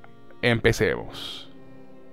El extraño pasea solo por el bosque verde que terminará siendo más adelante Mirkwood, por cierto, el hogar de, de Legolas y su familia. correcto. Y se consigue con las brujas de Eastwick que le hablan y le dicen Lord Sauron y se inclinan ante él. Compadre, qué opening. Chamo, qué manera de empezar, qué manera de empezar. Además, eh, me, gustó me gustó mucho el efecto que usaron de transformación porque él entra al bosque, él entra al bosque, no sé qué, se le cae la manzana, todo el cuento, aparece, todo, nos hacen creer que es Nori quien se lo encuentra y, y, la bruja de Eastwick se le revela como lo que es en un efecto que me gustó muchísimo, un efecto especial que me gustó muchísimo. Sí, sí, sí, sí. Hay un par de, par de momentos de transformación que estuvieron súper bien logrados a, nivel de efectos especiales. Y bueno, y, por supuesto el capítulo arranca diciendo we, find, you, find you, Lord Sauron, y tú te quedas que ¡Oh! What the fuck? ¿Cómo que Lord y tú sabes que Tú sabes que hubo un momento en el que yo pensé, ¿será que ese viejo es Sauron? Sí, sí, sí, sí, claro. Este, porque a mí me intrigaba mucho el por qué estas tipas estaban persiguiéndolo con tanto ahínco. ¿No? Eh, y, o sea, y decía, coño, para matarlo, en serio. O sea, me parecía como raro. Por eso que, por eso que digo que, que eh, esos tres personajes, esas tres mujeres, realmente son completamente innecesarios en la trama de la, de, la serie. O sea, no, no, hacía falta. No, no, no, no, no. son, son, sencillamente un boss a quien vencer en el último episodio de la serie. Sí, no, y, pero y honestamente, y honestamente, argumental, argumentalmente, no, hacen nada. Pero visualmente sí. Visualmente sí. Sí, sí, no, totalmente. Eh, más allá de, y bueno, por supuesto que, que lo que decíamos, ¿no? Que, que eh, eh, nos tiran esa revelación así de golpe empezando el episodio, lo encontramos, Lord Sauron, tú dices, claro, porque Además, ¿cuál es el centro de toda esta serie? El, centro de esta serie eh, tiene mucho que ver con la relación de los personajes, con el misterio. de, ¿Quién es esta temporada. De esta temporada, en particular. esta temporada es, el quién es quién. Este, sí. Eh, eh, dime que eres tal sin decirme que eres tal. Y, el, confundir un poco a la gente y, la verdad es que lo, lograron hacer de una forma bastante interesante. Pero, pero, pero, pero, recuerdo, recuerdo cuando hablamos de eh, en los primeros episodios, cuando, cuando hacíamos conjeturas que decíamos, pues, como dice el Sherlock Holmes, elemental, mi querido Watson. sí, eh, eh, sí, sí, totalmente. la, respuesta, a veces la respuesta obvia es la, respuesta correcta, no tienes que buscar la navaja de Ockham. Ajá, exacto. La navaja de Ockham. Sí, sí, a mí, yo, yo, yo lo dije. a, mí la, a mí la idea de que, de que fueran las vainas más obvias en un principio no me, no me atraía tanto, ¿no? Me parecía como, bueno, si, si vas a armar un misterio, arma un misterio, no lo hagas evidente. Este, pero sí, sí. También es pensa, también, también se lo piensa, piensa, bueno, de pronto es evidente porque yo me conozco los libros y, y conozco los, la historia y sé por dónde viene la vaina, sé cómo es Sauron, sé qué hizo y cómo engañar a los elfos. Entonces, ¿sabes? Empiezan a, despertarse las alarmas. No, y, este y, un poco, un poco, eh, van dejando como las semillas. O sea, te van tirando las migas, las migas de pan. Van dejando, van dejando pistas, pero realmente lo tratan. El punto es que lo tratan como un gran twist. Y no lo es. Porque realmente te lo telegrafían toda la serie. Sí, sí, sí, sí. es, a lo que, es, a lo que, voy, ¿no? Pero, pero, tienes que, pero tienes que tener un mínimo de conocimientos para hacerlo. Sí, sin, sin, sí pero incluso gente, incluso, incluso, incluso gente que no se leyó los libros lo adivinó. Sí, sí, sí, En el segundo episodio, en el tercer episodio. Sí, sí, sí, sí, O sea, o sea, realmente no fue un twist bien diseñado, es lo que quiero decir. Este funciona muy bien porque la serie cuenta muy bien su historia y, y, los actores son buenos y toda la cosa, pero no es, o sea, no, no es el gran twist, la gran revelación que, que querían vender. No, todo el mundo sabía quién era quién era quién era Sauron. Sí, sí, sí, sí, sí, sí. O, por, o, por lo, o por lo menos lo tenían bastante claro. Había, de hecho, y por eso es que las teorías alternativas me gustaban más, que si era el rey, el rey brujo o el rey del ejército de los muertos, o sea, me parecían como más interesantes que lo obvio. Pero bueno, también hay que, hay que tomar en cuenta que Tolkien nunca fue un, un autor de misterios. Tolkien nunca fue un autor de, de quién será este, ¿no? Tolkien te lo decía Ese también, con detalle, exactamente, con lujo de detalle. Eso también lo habíamos hablado, correcto, con mucho lujo. Sí, de, sí. O sea, no, no. Entonces realmente no es, no es, no era necesario hacer un, una vaina en Night Shyamalan tratando de, meter un twist innecesario en la historia sin, con calzador, ¿no? Entonces, bueno, digamos que por un lado está bien que, la, la, respuesta obvia fuera la correcta porque esa era la historia que querían contar. Eh, eh, te, iba a decir, te iba, te iba, a decir sobre eso. Eh, al final, esta primera temporada le meten, digamos, ese pseudo, ese pseudo misterio, ese pseudo twist, pero, pero, pero también tiene para mí un sentido importante y es no distraer demasiado la atención de lo que realmente se quería hacer en la primera temporada y era establecer, y esto lo hemos hablado mucho, establecer historias, hacer que la gente te importara. Sí. Este, sí. Si, si, llegabas con, si llegabas ya mostrando a Sauron o mostrando al otro personaje que no hemos nombrado todavía. No, no, eso, eso por, por, por supuesto, no, no, eso, eso sin dudar a duda era importante que Sauron en esta temporada no fuera el centro de la sí, historia. Y hacerlo, y hacerlo un, un pseudo misterio me pareció una forma chévere. Porque pudieron haber simplemente no mencionado nada. o sea. No, sencillamente mencionarlo como se le mencionaba en, la tercera edad, ¿no? Como anda por ahí. Exactamente. Va a volver. Exactamente. ¿Sabes? No, no, no era necesario realmente armar un misterio alrededor de un personaje no canon. Exactamente. O sea, digo que digo que lo trataron lo quisieron tratarlo como un twist de sorpresa al final de la temporada y realmente no lo fue. No de hecho ya ya, ya, o sea, si había alguna alguna mínima duda ni siquiera ni siquiera ni siquiera el, reveal del octavo. Ya en la séptima temporada ya ya ya podía jurarlo en el séptimo episodio ya podía jurarlo por un puñado de cruce eh, sí totalmente no y, además que o sea coño si el personaje de de, de Halbrand realmente no está conectado a nada, ¿para qué carajo está ahí? Exactamente. ¿No? O sea, tiene que, tiene que ser un personaje que nosotros conozcamos. Sí, sí, tiene que ser alguien que, que, que, que, tenga, que tenga que ver en la historia de los libros, porque si no es un personaje que le está dando mucho peso, que realmente no tiene nada sí, que ver. nega Aragón. Entonces, sí, nega Aragón. Entonces, pues nada, este que Lebrimbor y Elrond conversan. Esta escena, eh, mentira, Galadriel y Halbrand, perdón, Llevan seis días cabalgando sin descanso, pobres caballos. Sí, sí. Para llegar, para llegar a Eregion. Y Halbrand parece estar aguantando a duras penas, ¿no? Que Lebrimbor y Elrond conversan, que Lebrimbor habla sobre el concepto de hacer más con menos, porque tienen solamente la roca de Mithril que, que Durin le dio a Elrond, y que el mismo sol, y, y comenta, ¿no? Que el mismo sol empezó siendo algo que, que cabía en la palma de la mano. Exacto el, concepto de algo portátil como poder empieza, empieza a tomar forma, ¿no? Como decir, mira, de pronto podemos hacer algo mucho más pequeño, algo que sea portátil y que concentremos el poder allí. Pero están como perdidos todavía. Ya la forja está lista y están trabajando y ya se están haciendo trabajos. Elrond obviamente está sorprendido de ver a Galadriel porque se suponía que ya estaba en Valinor, ¿no? O sea, Elrond y Galadriel no se, ven, no se ven desde el segundo episodio. Exactamente. E, este, y luego de ponerse al día, obviamente eh, Galadriel le entrega a Halbrand a los elfos para que lo curen. Y le pide disculpas a Elrond a, Galadriel por no creerle, ¿no? dice, coño, debí haberte creído y no te creí. Y le promete que es un error que no va, que no va a volver a cometer. Este. Y a mí me gustó mucho desde un principio la, amistad entre ellos dos desde el primer episodio. Y, me gusta mucho cómo lo están llevando aquí, ¿no? Y de hecho Galadriel le dice que, que ella saltó del barco que iba a Valinor porque sentía que no, que aún no era digna de ir. Eso, y que, y que sentía que su misión en la Tierra Media todavía no había terminado. Eh, una escena muy bonita entre ellos dos y, y, muy buena que solidifica pues la amistad que ellos tienen y lo mucho que se, que se aprecian, ¿no? Este, y, y bueno, toda esta parte, pues mira, están, están colocando las fichas en el tablero para la revelación. Entonces después vemos que Celebrimbor está en la forja recogiendo unas cosas y y de pronto Halvan aparece. Coño, bastante más recuperado para como estaba cuando llegó, ¿no? Sí, sí, ¿no? de repente tú dices, ¿what? ya, ya, ya, ya, sí, de repente, ya en ese punto, o sea, ya, ya, ya estaba telegrafiado, ¿no? Y ahí no había nada que hacer. Este, y entonces Halvan, ay, no, ¿y qué estás haciendo aquí? Hecho el pendejo, ¿no? Y, y le dice, ah, tú eres Celebrimbor, tú eres el famoso Celebrimbor, porque sabemos que, parte de, su, de, su, forma de, manipular es con lisonjas, ¿no? Y, con, y alabando. Eh, básicamente le da la bola descaradamente.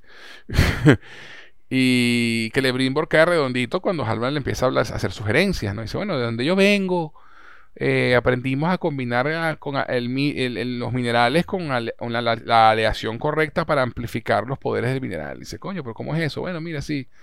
Y tal. Entonces, ya aquí Celebrimor se sorprende de lo intrigante de la sugerencia. Y Halbrand le dice, llámalo un regalo. Ya ahí, para si a alguien le quedaba duda, quedaron disipadas. Halbrand es Sauron.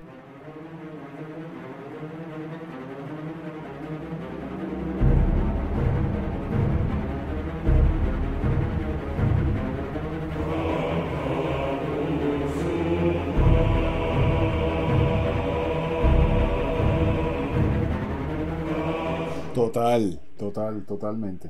Sabemos que Sauron, lo, comentábamos hace unos episodios, que lo que hace Sauron es justamente manipular a los elfos para construir los anillos de poder. Este, y, y, los anillos de los elfos, los de los enanos, los de los humanos. Y, y luego de eso, eh, lo descubren. Eso así pasa en los libros. Lo descubren. Eh, los anillos de los elfos. De hecho, los anillos de los elfos fueron los últimos que se hicieron. correcto y, son, y son los más poderosos de, los, de, todos, aparte del único, por supuesto. Y acá ya Sauron lo descubren, y Sauron tiene que huir. este, y va y forja el anillo único él por su cuenta. Porque ciertamente Sauron es un excelente herrero. Otra de las pistas que daba la serie con, con Halbrand, ¿no? Este, que eh, Sauron era un muy buen herrero y, y pues tenía conocimientos de, de esos mágicos, ¿no? de conocimientos de herrería de la recha. Eh, pero bueno, aquí vemos muy bien representado la forma en que Sauron manipula a los elfos, ¿no? Para, para que hagan lo que, lo que él quiere que hagan. Interesante. Entonces, después pasamos a Númenor. Eh, la salud del rey Tarpalantir está cada vez peor y la hija de Elendil es elegida entre muchos eh, artistas y tal para que lo dibuje y diseñe una lápida para su tumba. Farason, eh, que es el que está encargado de, Númenor mientras, mientras Miriel no está, el señor de la barba, eh, dice que esa tumba será gloriosa y con ella el rey alcanzará la inmortalidad que ningún hombre podría, ver, podría alcanzar. Lo que nos dice mucho sobre la historia de ese personaje y su miedo a la muerte, que será su ruina, ¿no? Es correcto. Este, eh, así que bueno, estamos viendo ya también esas semillas ahí sembradas. Y mientras la hija de Elendil lo dibuja, el rey despierta y que la confunde con Miriel. Y aquí tenemos eh, dos escenas en dos series de dos reyes confundiendo a una mujer con otra. Me, dio mucha, me, dio mucha risa la coincidencia. Tal cual. Eh, además, de que, además de que los dos reyes mueren también, ¿no? Sí, sí, sí. Eh, spoilers para los que no han, para que no han visto el capítulo anterior de la Casa alert. Este, pero antes de eh, el, rey se logra despertar, se levanta y, abre el paso secreto a donde está el palantir que él tiene.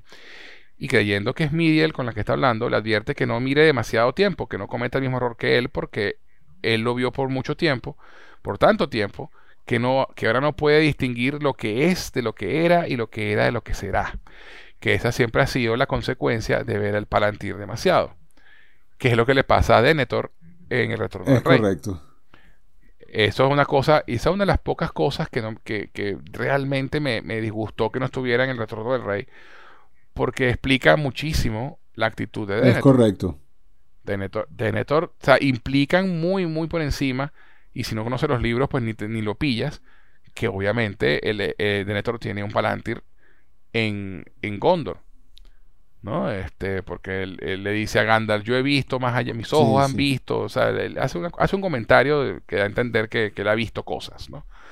Pero en el libro te lo dicen bien explícitamente. Le, dice literalmente, ¿crees que, la, crees que la, torre está ciega? No es así. Ajá, eso, exactamente. Entonces, eh, Denethor tenía un Palantir del cual abusó por, por tanto miedo a Sauron y termina el Palantir volviéndolo loco y, paranoico y por eso es que él es como es, porque el Palantir lo volvió así. Este, y es eso, no puede distinguir lo que es de lo que era y lo que era de lo que será, se, intermezclan. Tienes que tener mucho poder para ver el Palantir y no, y no te afecte la mente. O sea, Saruman es uno de los pocos que, ha podido y obviamente Sauron. Eh, pero bueno, el hecho es que te dejan la vaina ahí abierta en que la hija de Lendil va a ver, va a ver el Palantir. Y no vemos más de, ella el resto del episodio. ¿Qué te parece todo esto que ha pasado? Hasta el de, de todo esto rescato lo siguiente. Uno, la revelación de Haldran me gustó en términos de, de que nos dijeron exactamente o eh, en una adaptación bastante cercana de cómo Sauron llega, uno, a Númenor y luego dos, a, a, a, ¿cómo se llama? A, Lindon, no, a Lindon no, a Eregion. Eregion. Este, y nos lo muestran de una forma bastante sutil, pero que al final tiene sentido. Eh, lo rescataron del mar con Galadriel. Además, eh, hacen esa, esa, e, esa, esa, combinación que luego va a hacer sentir culpable a Galadriel. Este, claro. Eh, pasa por Númenor. De una forma distinta, pero, pero bien, bien, porque él es el que le, es el que le, él es el que le, siembra como, como las ganas a, a, este al barbudo.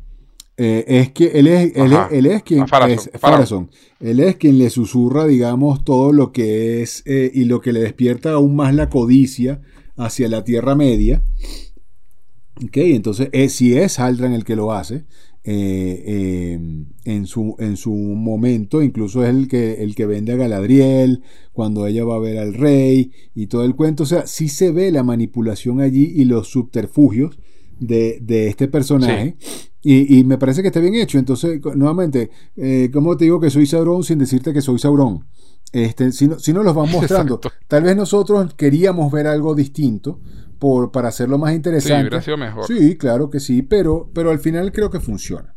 Al final creo que funciona. Sí, no, no sí funciona. O sea, sí funciona para la historia que están contando. Exactamente. sí, para la historia que están contando funciona. Y a mí, me, y a mí al final, pues, eh, eh, eh, cuando, cuando, cuando hace el final reveal, digamos, ya se quita la careta.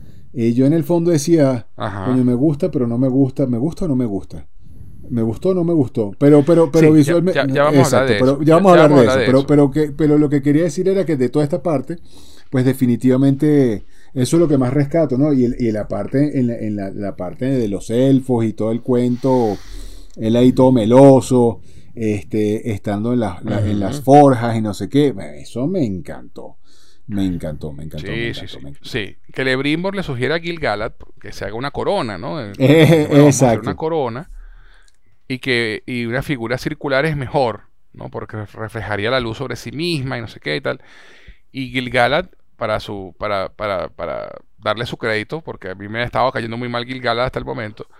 Este, él le dice, ¿ustedes piensan poner este poder sobre una persona? Sí, eso me gustó mucho. dice, no, no cualquier persona, no sobre, no sobre cualquier persona, sobre usted, no, sobre ti. Tú eres el indicado. Y Gilgalad, no, papá, dice, no, esto no es así. O sea, rechazó la idea de, que se le dio una corona de poder. A mí me gustó mucho eso. Dice mucho eso de Gilgalad. A mí me gustó mucho eso. Y básicamente básicamente Gilgalad dice, ¿sabes qué, compadre? Es demasiado poder por una sola persona. Se cagó las aulas, lo intentamos, no pudimos, nos vamos. Tal cual. Básicamente esa es la actitud, de Gilgalad. ¿Sabes qué? Nos fuimos, no funcionó, adiós. Que Lebrimbor entonces revela porque Galadriel le pregunta, y, porque que Lebrimbor le dice, coño, y Galadriel dice, coño, y esto, como, y esa idea de dónde te vino, y, que Lebrimbor revela que Halbrand le dio la idea. Y que eso desataría un nuevo tipo de poder, no de la carne, sino sobre la carne. Un poder del mundo invisible. Y ahí es donde Galadriel le pique, ahí Galadriel dice, ajá. Porque si recordamos en el, en el episodio 6, cuando está hablando con, cuando Galadriel está hablando con Adar, que Halbrand no estaba presente y Galadriel, le pregunta sobre Sauron, él le dice, le estaba buscando un poder no de la carne, sino sobre la carne, un poder del mundo invisible. Exactamente la misma frase. Eso hace que Galadriel sospecha cuando escucha que lo dice Celebrimbor este, y, y, empieza a atar cabos. Por otro lado, Elrond le, le pide a Gilgalad tiempo y, le, y Gilgalad dice que no, y le dice, oye, dame unos meses, dame tres meses, creo que es lo que le dice. Sí. Este, y, al final se lo concede a regañadientes porque Elrond le lanza una de sus propias frases de vuelta. La esperanza siempre es buena, incluso cuando es escasa. Porque dice, una, por una esperanza niña, una esperanza escasa. y él se le devuelve la frase, o se, te olvidaron tu propio consejo. y, y, el se queda así como que, well played, motherfucker. y, y dan a entender que si les conceden el tiempo porque las forjas arrancan de nuevo. Vemos una escena donde, donde Halbrand le da las gracias a Galadriel por su ayuda, ¿no? Le dice, coño, me salvaste la vida, bueno, tú me la salvaste a mí también, bueno, sí, pero me trajiste para acá y, me, y me, enseñaste mi potencial más allá de lo que yo podía pensar, no sé qué y tal, y eso nunca lo voy a olvidar. Y, y se le acerca así todo creepy y le dice, y no voy a dejar que nadie más lo olvide. Chamo. Y Galadriel se queda así como que... Mm, mm, mm". Sabemos que Galadriel le dice a un, a un elfo archivista de esto, que investigue los linajes de los hombres del sur, porque sospecha algo raro. Porque a Halbrand se supone que por, la, por el simbolito que tiene ahí en la bolsita, se supone que es descendiente del, rey de los reyes del, sur. Y me da risa porque el elfo este no tiene, no tiene el Google, el Google actualizado como, como el de el número, que sí consiguió rapidito la vaina. Este, coño, pero vamos, vamos a tener que bajarlo al, al, al, sótano, ¿vale? Está ese poco de vaina. Y dice, bueno, mueve ese culo, vamos, vamos. ¿Qué te parece lo que está pasando hasta el momento? Brother, eh, de, toda esta parte, uno, me, encantó cómo Gilgalad rechaza la idea del poder absoluto en una sola persona. Para mí se ganó unos, unos cuantos puntos allí conmigo, porque no es un personaje que a mí me gustara mucho, la verdad, o por lo menos no como lo están manejando en la serie. Este, claro. Eh, eso para mí ganó puntos y, y me gustó. Toda la, toda la parte de la manipulación de Haldran dentro de Eregion, pues también me encantó. Eh, ahí, ahí, es donde te deja claro todo. Y ese diálogo que tiene. Pasa es que ahora no me acuerdo si ese primer diálogo eh, es donde. No, es, es, el diálogo más adelante del que no habíamos hablado. Que, que fue el que me pareció espectacular. Porque él, él, le dice. Todo lo que tú me estás diciendo lo asumiste tú. Yo nunca te dije nada de eso. básicamente. Pero no, eso más adelante, eso más adelante. Lo mencionamos más adelante porque tengo mis pensamientos ahí y, para mí la escena más espectacular de toda la, de todo el cierre, este cierre de temporada, eh, viene, viene ahí donde que vamos a hablar un poquito más adelante. Pero en general me encantó la parte de la manipulación, todo el tema de, de, de, cómo él sabe manipular a los elfos eh, sobre su ego, eh, porque ese, ese, es el punto débil de los elfos ese ego y en particularmente el de que particularmente el de Celebrimbor correcto. que, te, muestran en los primeros episodios que él tiene la idea de hacer algo es correcto. E, esa, algo poderoso. esa manipulación sobre su ego cuando le muestra las tres piedras que tiene este y cómo se lo gana cómo se lo gana eh, de, manera este atacando directamente a su ego. Eso eso me encanta eso me encanta. Sí sí totalmente. Y, y coño, y además es eh, es impresionante ver porque, eh, está, esa escena que tú dices, que está hablando con, que ve las gemas y estas gemas, nunca he visto gemas así, y le comenta, mire, si haces esto con el mineral, no sé qué, y, y, y de pronto ves a Halbrand trabajando con los elfos ya en la forja, Exacto. Y, y, haciendo vainas y no sé qué y tal, y Galadriel viendo la vaina así como que, bueno, pues este canal no estaba como medio coñetado cuando llegó. O sea, que la medicina élfica sea buena, pero este tipo está como si no le hubiera pasado nada. No, incluso ahora que me acuerdo, hay una escena donde, donde eh, en esa escena cuando Galadriel está hablando con Celebrimbor, que el, el, carajo me llamó la atención porque incluso se veía como, como un poco desfasado, como perdido, cuando ella le pregunta, ¿dónde escuchaste esta frase? Y él me dice, bueno, no me acuerdo si me lo dijo aquel o, me lo dijo uno de los guerreros, no estoy bien. Y, y tú le ves incluso la cara un poco desenfocada. Este, que me hace pensar en manipulación incluso no, solamente en, el verbo, sino, sino que algo más le hizo a Celebrimbor, no lo sé, porque me, llamó mucho la atención eh, eh, ese, ese, ese, estado como de confusión en el, que, en el que cuando él está hablando con Galadriel y no está muy seguro, no, sé si me lo dijo este o aquel, eh, y, lo ves como, como confundido.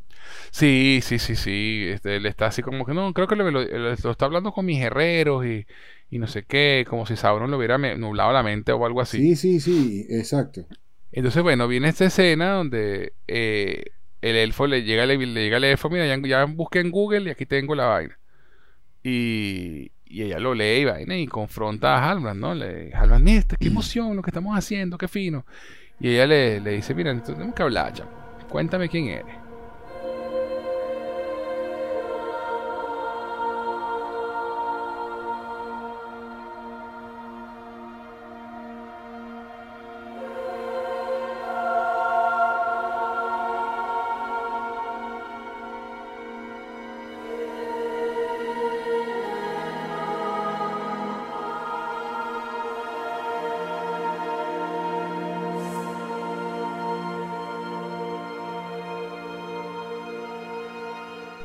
Y, él le dice, no, ¿tú sabes quién soy?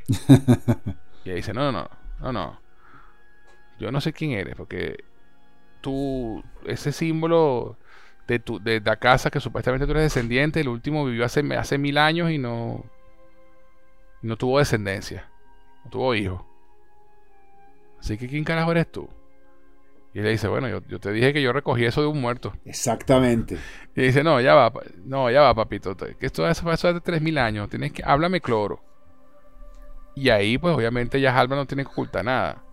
Y le dice algo así como que yo existo desde antes que se cantara la primera canción del tiempo, no sé qué. El tipo dice una... Y en toda mi, mi existencia he tenido varios nombres. Chamo. Y la cara de Galadriel, chamo, la dicha así como que este, este coño de madre Sauron lo he tenido al lado todo este tiempo. No sé qué, y se le va para encima y el carajo, y de pronto la tipa entra como en un trance mental. Y la tipa llega y está de nuevo en Valinor. Y se aparece su hermano. Y a un principio no lo quiere ver, pero al final no, no aguanta y lo mira y conversa con su hermano. Y lo más hecho es que el hermano obviamente le está manipulando. Exacto. Para, para, darle a entender que Sauron realmente no quería destruir la Tierra Media, sino que quería curarla. Y realmente es verdad. Exactamente. Canónicamente hablando, lo hablamos en el episodio, cuando hablamos del episodio 6 lo hablamos. correcto. Sauron realmente, realmente quería arreglar la Tierra Media. Pasa que para él arreglar la tierra y dominarla no tenía no, no, no, implicaba ninguna diferencia. y de hecho ella lo dice, él se lo dice a Galadriel en este episodio, dice, bueno, pues tú quieres salvarla o quieres gobernarla, que para mí es la misma vaina. O sea, eh, eh, y toda la escena es muy arrecha porque eh, vamos paseando como por todos los momentos de Galadriel de la serie, ¿no? El, principio en Valinor, este, hablando con el hermano, pero ella logra darse cuenta que el hermano, que el hermano no es el hermano y se aleja, entonces aparece en la balsa donde conoció a Halbrand. Este, y él le dice, look at me, o sea, mírame, no sé qué y tal. Y ahí, y, en esta sección, lo que hace Sauron es tratar de seducirla, tratar de, de, de eh, ¿cómo es la palabra que estoy buscando? No seducción, no es seducción, es tentarla, tentarla. Esa es la palabra. la tentación de Sauron, ¿no? Así como como que bueno, pero si tú y yo, mamita, tú sabes, para adelante, tú sabes, Netflix, tú y yo. Exacto. Este, y, le dice algo así que me gustó mucho, por cierto, la frase, ¿no? Que ella le dice, me convertirías en una tirana. Y él le dice, no, te convertiría en una reina más poderosa. Y dice prácticamente la misma frase que dice Galadriel cuando es tentada por el anillo en la correcto, del anillo. Es correcto. No, este, una reina poderosa y peligrosa como el mar no sé qué, o sea, dice más o menos la misma frase, eh, parafraseada Sauron hacia es ella. Correcto. Y él le dice, y él le dice, tú me traerías balance, tú me atas a mí a la luz y yo te ato al poder. Y la tipa, y tú dices, nada, aquí, eh, obviamente tú sabes que no va a caer, ¿no? Pero por un momento tú la ves así mirándolo y la tipa dice, me, casi que dice, me da asco, mamá huevo. No, y, y, y, la escena, es, en esa misma escena viendo el reflejo en el mar, eh, ella y él con, él con armadura de Sauron tal cual, aunque visualmente increíble. Además ese diálogo, ese diálogo me encantó, el, todo, toda esa parte ella, él, tentándola, no sé qué. Este... Sí, sí, sí, no, y está todo más brutal cuando él le dice, no, me estás, me, estás ofreciendo ser una tirana, no, te estoy ofreciendo ser una reina. Sí, chamo. Y, le, y se voltea la cámara en el reflejo, ves la armadura de Sauron y ella al lado de él, así juntos, la Power Couple. Sí, no, brutal, brutal. Este, arrechísimo, arrechísimo. Muy, muy arrecho, muy arrecho. Y, y de verdad que cuando él ve que la caraja no cae, entonces ahí sí le quita la careta. Le dice, ¿tú qué crees que van a hacer ellos cuando, te, cuando se enteren que tú estabas, que tú me salvaste, que, tú, que por tu culpa que estoy aquí, que tú eres responsable de dejar que Sauron llegara? Y le grita, ¡ah! Marico, esa parte es brutal. Y la, tira, y la tipa cae en el agua y está otra vez ahogándose como cuando él le salva la vida. Exacto y de pronto la sacan del agua y es Elrond el que la saca y la cara tiene la daga, el hermano en la mano se le da para encima a Elrond y Elrond soy yo, soy yo. Y la caraja no, pruébamelo. ¿Cuándo nos conocimos? Y Elrond le cuenta, no, cuando me quedé huérfano, total, le echa el cuento de cómo se conocieron. Y, le, y, obviamente, pues Halbrand, Sauron, ya hay que llamarlo como es. Sauron, al verse, al verse descubierto, igual que en los libros, se va. Exactamente. Se va para el carajo. Este. Pero ya, ya el tema de los anillos ya estaba avanzado. Halbrand, antes de irse le, da la última sugerencia, porque la no estaba funcionando. Y Sauron le dice, de pronto aplicamos menos fuerza, y la, sino que no, forzar la unión de los metales, sino dejar que, se conecten solos, ¿no? Y le deja ahí la última sugerencia. Entonces viene una, secuencia espectacular, pero quiero, quiero hablar de ella luego. Vamos a salir de, los pelosos Y, de, Eso te iba a decir. y del extraño, ¿no? Eh, el estadio se encuentra con el misterioso trío, como dije, que lo saluda como el señor Sauron. Y, y, claro, están tratando de decirle quién es y el tipo se lo empieza a creer, ¿no? Y se para y empieza a moverse el viento y los poderes que él tiene. Pero ellas dicen, oye, todavía no lo recuerda quién es, no controla sus poderes. Pronto se dará cuenta de quién es. Llega Nori y los pelosos. Este. Y, y tratan de, de hacer algo, pero obviamente son pelosos, ¿qué coño van a hacer? contra estas tres brujas. Entonces las brujas deciden, bueno, ya que este carajo está, está todavía muy jojoto, no se acuerda quién es, vamos a atarlo. Pero una de las brujas se da cuenta que, que hay alguien por ahí y les montan una trampa. Una de las brujas se transforma en el viejo y, el, y la que está atada no es, no es el viejo, sino una de las brujas, disfrazada. Y, y, la revelación está genial porque vemos que la madrastra de Nori se encuentra con el, con el, con el viejo escondido entre, entre unos arbustos. Exacto. Y entonces eh, se arma una, una escaramuza, una vaina. Al final del cuento, le caen a pedradas a, uno, a una de las brujas de Eastwick que tiene un bastón y la tipa lo suelta para atacarlos y, y Nori le quita el bastón y se lo da a Gandalf. Porque lo que dan a entender es que es Gandalf, ¿no? Exacto. Este, pero le dan el bastón, le dan el bastón al viejo. Y cuando el, viejo se levanta con el bastón, es como que recupera la memoria. Y las brujas, cuando ven la vaina, dicen, ah, no, pero es que este no es, no es, nos equivocamos, este, es el este otro. El otro. El, Istari, Que es otro nombre para los Valar, para los Bayar, que son los magos. De, que como bien dijimos, estaba Saruman, que fue el primero que llegó. Eh, los magos azules, Radagast y Gandalf. Este, si bien es cierto que hubo, otros magos en la segunda edad, no, Tolkien nunca habló de ellos directamente. O sea, los, de los que se hablaron fueron Radagast, Sauron, Sauron perdón, y, Gandalf. De hecho, los magos azules se les nombra que como dos veces y más nada. Se sabe que los magos azules eran fan de, les gustaba la, astronomía y poco más. Este, entonces, bueno, mira, o era Saruman, o era, o era Radagast, o era Gandalf. Este, y bueno, Gandalf era la opción obvia y, de hecho hay muchas, muchas, muchas cosas que hace y dice que te hacen pensar que es Gandalf. Pero por el momento simplemente es un, eh, es un mago. Exacto. Y logra vencer al trío de las, a las brujas de Eastwick. Muy fácil. A Mayad. O sea, no, sin, sin mucho esfuerzo. Exactamente. Pero este, lo que te dice lo poderoso que es. Y eh, y también bastante lúcido hablando, o sea, como que recuperó la memoria. Eh, pero en el proceso de la batalla contra las brujas de Eastwick, eh, queda herido de muerte Sadok. Sadok. Eh, una muerte bastante light, la verdad. Sí. no fue una escena muy bien manejada, tampoco a mi parecer. Pero bueno, tenía que morirse alguien para que la vaina tuviera dramatismo, ¿no? Este, y se muere el viejo Sadok. Y, y el extraño, como dije, usó el bastón para desterrar al trío a la oscuridad. Entonces, bueno, vale. Tenemos a un mago que puede ser que lo más probable es que sea Gandalf, a pesar de que Gandalf no aparece en la historia, sino en la tercera edad, no en la segunda. Este, pero bueno, ya sabemos pues que, esta serie no, sigue el canon al pie de la letra y pues whatever, Gandalf funciona. Este, pero, pero cabe acotar que nunca dicen explícitamente que es Gandalf. No, no, no, no. No, no, no. Simplemente que él hace, hace y dice cosas que parecieran ser de Gandalf. Correcto. Pero también hace y dice, y dice cosas que parecen de Radagast. Exactamente. Entonces, pues mira, no sé. No sé. El hecho es que, bueno, Sadok se muere y los pelosos regresan a su, a su, a su bosque, a su vaina. Entonces, en Eregion, volvemos a Eregion, Galadriel, Elrond y Celebrimbor forjan los tres anillos de los elfos. Interesante que forjen primero los de los elfos, que, se, que canónicamente fueron los, últimos que se forjaron y, los más y los más poderosos de los tres. Mm. Este, pero bueno, también eh, es cierto que el único anillo que tiene Mithril es el de Galadriel en los, en los libros y aquí los tres tienen Mithril. Exactamente. Este, y eso sí, está, eso sí es canon, las, la, joya, el, rubí, el zafiro y el diamante sí son canon, los tres anillos tienen esas tres joyas.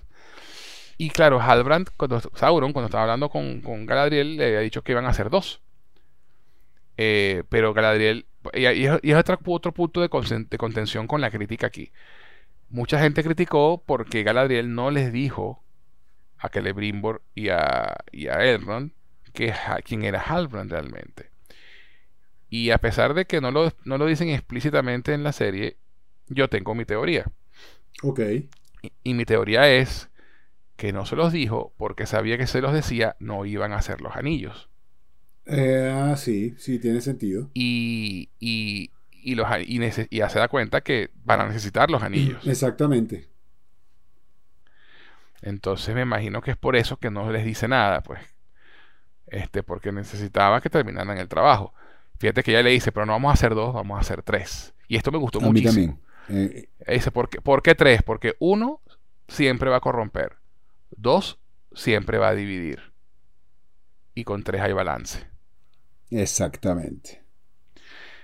Y, y pues nada, hacen los tres anillos. ¿Y qué secuencia, hermano?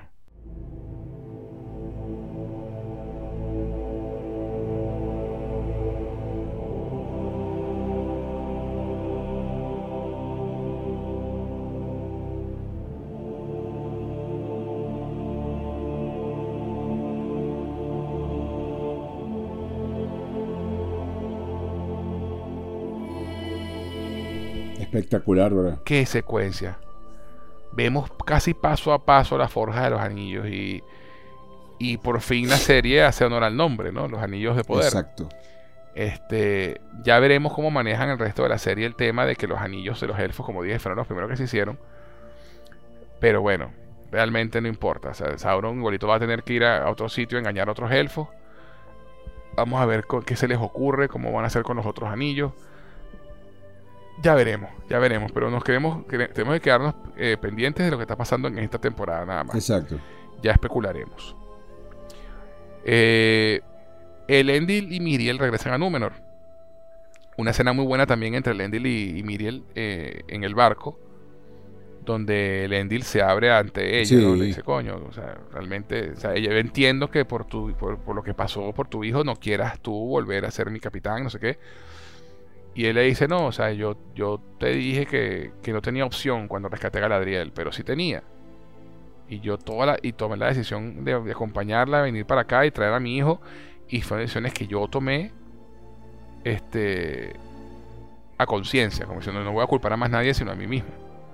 Eh, pero no, entonces ella le dice, bueno, a veces la, a tomar, hacer lo correcto, pues tiene consecuencias duras, pues, le dice ella.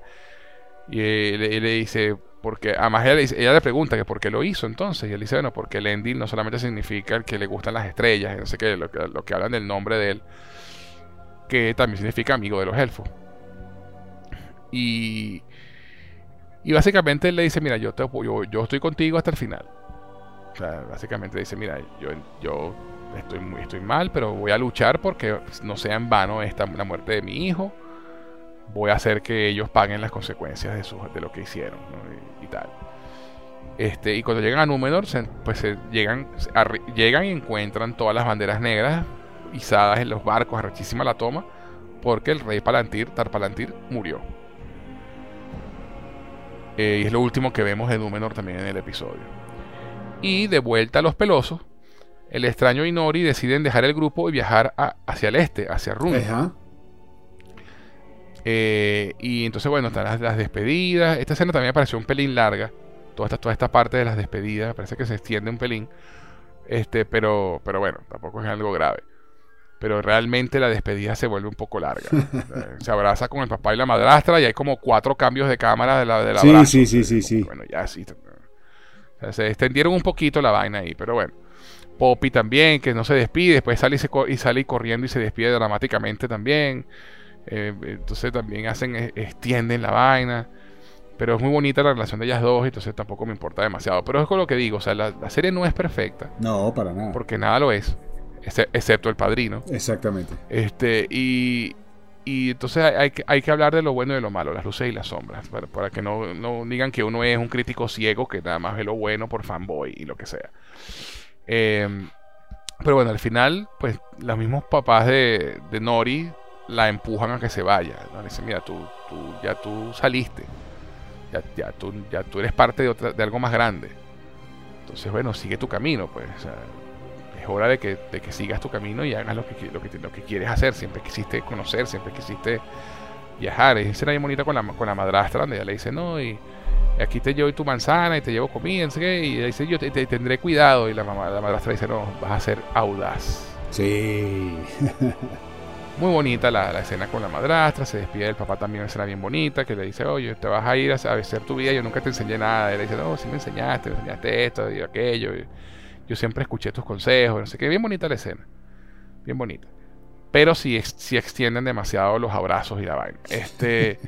y después, eh, después ella se va con, con, con, Gandalf, vamos a llamarlo Gandalf mientras tanto. Y lo llamamos Gandalf, mientras tanto porque aquí está una de las pruebas más grandes de que es Gandalf eh, ella le dice, bueno, mira, ya nos vamos. Y está segura, sí, bueno, se están despidiendo de ti. No, si me volteo me quedo. dice ella. Este, entonces de días y tú adelante. Bueno, pues que no sepa dónde ir. Y él dice, yo tampoco, pero huele, dice, ah, por aquí, por aquí huele rico. Dice, cuando tengas dudas, siempre sigue tu nariz. Esa frase es clásica de Gandalf, que la dice, se la dice a, Pep, a Pippin en, dentro de las minas de Moria en la comunidad del anillo. Eh, y de hecho lo hace tal cual aquí, con el nombre y el apellido. Muy, muy buena, muy bonita la escena y prueba fehaciente de que el extraño es Gandalf. Para nuestro, para nuestro gozo y complacencia. Este. Eso, sin, sin decir explícitamente que Gandalf todavía pueden cambiar de idea. Todavía pueden cambiar de idea. Este, pero básicamente. Pero me gusta que lo dejen así abierto porque ah, eh, igual, igual nos quisieron vender al principio que era eh, Saruman, Saruman, Sauron este, y, lo que hemos hablado, creo que si, vas a meter un personaje eh, chévere, ¿por qué no usar al más chévere de todos? Si igual vas a romper un poco el, canon en ese, en ese aspecto, aunque por ahí estoy investigando un poquito más, hay, algunas por allí, hay, alguna, hay, por ahí algunas referencias que aparentemente en estos cuentos, en estos cuentos y no sé qué, parece que sí hay una, una referencia un poco más oscura, digamos, en, la aparición de los magos con nombres distintos antes de la tercera edad. Él aparece como Gandalf en la tercera edad, pero, pero él, ya, él ya cuando apareció en la tercera edad, él ya, él ya había comentado que había tenido varios nombres, no sé qué, y creo que como por ahí, que por ahí, leí por allí que pareciera que sí hay como alguna referencia ahí hacia la segunda edad, entonces que no está tan tirado los pelos. Pero igual, incluso siendo tirado los pelos, nuevamente, este, el, el, trato con, la gente de, Tolkien es que no pueden contradecir. Y esto en realidad no está tan claro y no, no, es una contradicción como tal, es, es digamos un, un, eh, un, estirar el chicle este, lo más que se pueda.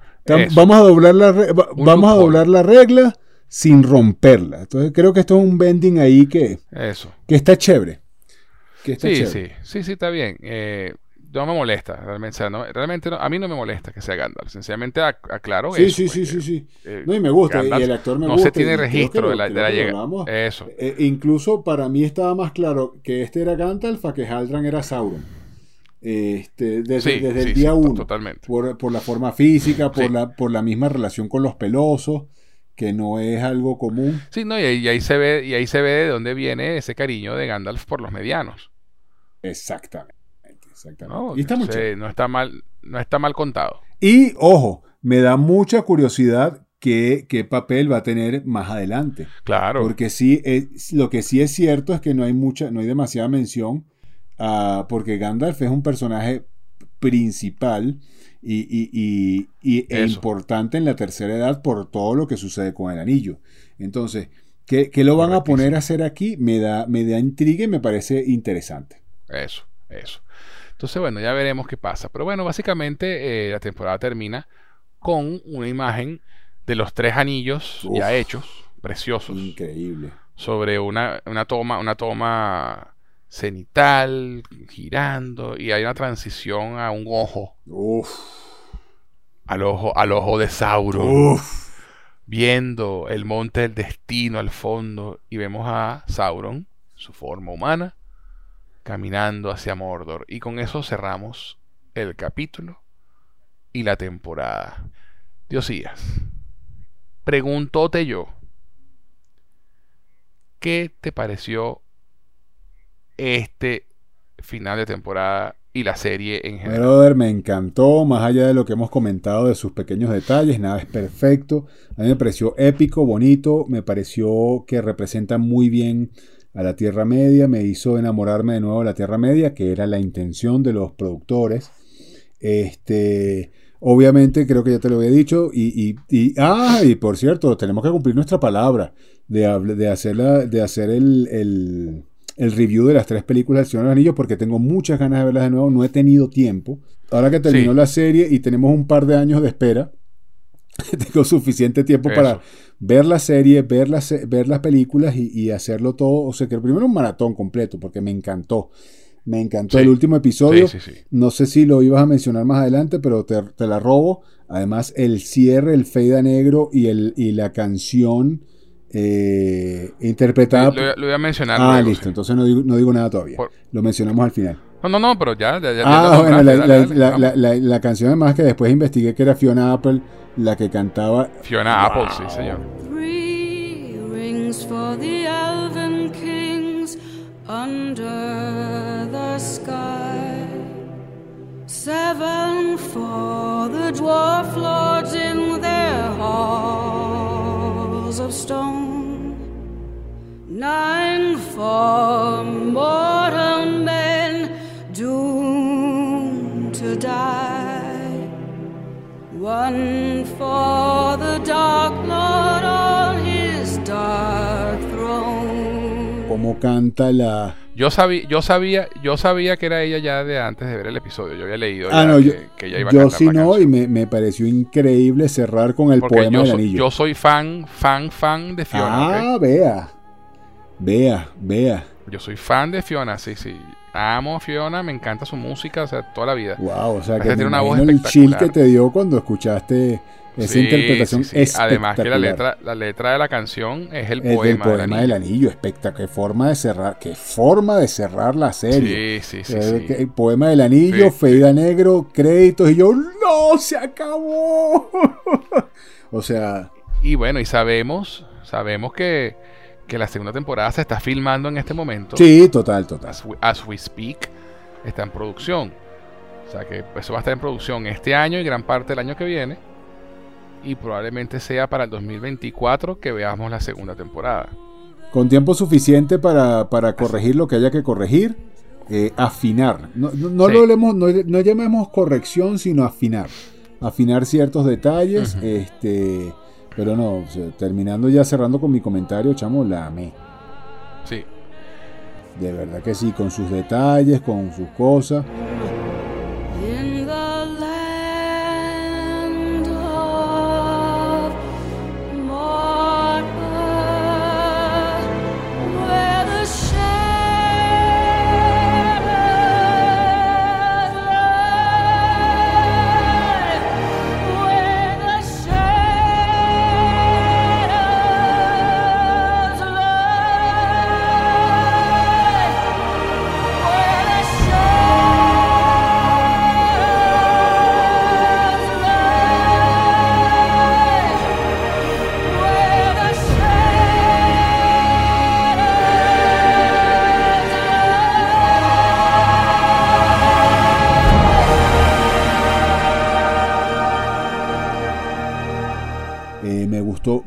Mucho, mucho, mucho, me gustó mucho este episodio.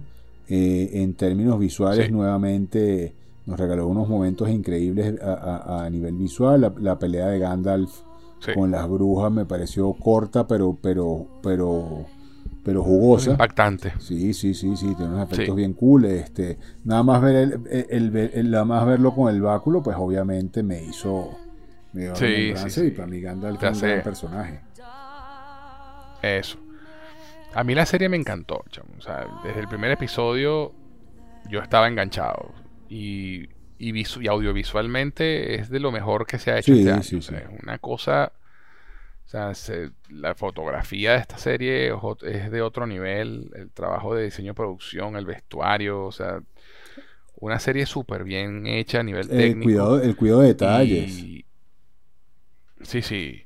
Y de hecho, incluso hay, hay, una, hay, una, escena que está rodando por ahí mucho en Twitter, en las redes, de una escena que es una toma aérea de Celebrimbor con, con Galadriel y están, en la forja y están hablando, están forjando los anillos, están haciendo algo y la sombra que refleja el suelo muestra como si una cadena estuviera alrededor del cuello de Celebrimbor. O sea, ese nivel de detalle eh, llegó la fotografía de esta serie y, el trabajo de producción. Entonces, de verdad que es una serie que está muy, muy bien. De las tres series que, decidí cubrir en, esta, en, esta, en esta etapa de cinefilia, es mi segunda favorita. Andor es mi favorita número uno. Esta es mi favorita número dos y La Casa del Dragón está de tercer lugar. Me gustó muchísimo esta serie, la disfruté un montón. De verdad que qué buen trabajo. Y, entendiendo obviamente que es una adaptación, que no es algo literal. Eh, la historia que están contando está muy bien hilada. Tiene sus cositas, sus detallitos, como todo. Pero nada de ninguno de ellos, por más que lo repita y lo repita aquí eh, eh, jodiendo, me sacó de la serie en ningún momento. Sencillamente son cosas que, uno dice después en retrospectiva, coño, pero esto pudo haber sido mejor. O sea, no fue, por ejemplo, lo que hablaba del, texto de, de, Tierra del Sur a Mordor. Cuando vi la escena en el capítulo, pues no me, no me pareció la gran cosa. Pero luego pensándolo, pensándolo mejor, dije, bueno, sí, de pronto fue un poquito cheesy, pudo haber sido un poquito mejor manejado. Pero son un detallito, pues. recordemos que estos showrunners que están manejando la serie son primerizos. Eso te iba a decir son unos tipos que nunca habían hecho eh, televisión, de hecho habían escrito guiones, eh, incluso para una película de Star Trek que nunca llegó a producirse. O sea, todos sus guiones, los guiones en los que participaban, el proyecto se caía. Y, y ellos se metieron en este rollo de hacer esta serie porque son fans de Tolkien. Y, y tanto fue su entusiasmo y tanto fue su, su pasión por el material que se ganaron el trabajo, pero ahora tienen que hacerlo. Y obviamente, por mucho que tengas guionistas de Breaking Bad, guionistas de, de, ese nivel en tu staff, pues coño, si, si tú como showrunner no tienes la experiencia, no tienes la, astucia, hay cosas que se te van a escapar. O tomando eso en cuenta, la serie de verdad fue muy, estuvo muy, muy, muy bien hecha, muy bien lograda y a nivel de producción impecable. Y yo solamente puedo pensar que la segunda temporada va a ser incluso mejor todavía. Porque tienen muchísimo que contar y ya se acabaron las presentaciones. Eso es lo otro. Esta temporada fue de presentar eh, eh, eh, acontecimientos, de presentar personajes, de presentar conflictos y de presentarte a Sauron, de representarte a Sauron. Entonces ahora realmente la serie puede agarrar ritmo. ¿no? Y, y, por ahí leí una entrevista en que los showrunners decían que Sauron en la segunda temporada va a ser como Walter White. sí, yo también, yo también le leí y me gustó mucho la comparación. He's gonna be bad. O sea, vamos a empezar a ver realmente a Sauron haciendo de Sauron. Entonces, mucha gente que critica la serie esperaba ver eso desde esta temporada. Y, no entendieron que esta temporada era una temporada de presentaciones de personajes, de, de reintroducirnos a la Tierra Media, a esta versión de la Tierra Media. O sea, tenían un trabajo de, world building muy fuerte que hacer. Y a mí me pareció una, decisión acertada que la serie lo hiciera de esta forma. que Sauron apareciera al final de temporada y ahora, sí es el villano de la segunda. Y todavía está Adar por ahí, y Adar y Sauron tienen su, tienen su, su tirria ahí entre ellos dos. Su, trompo este, enrollado.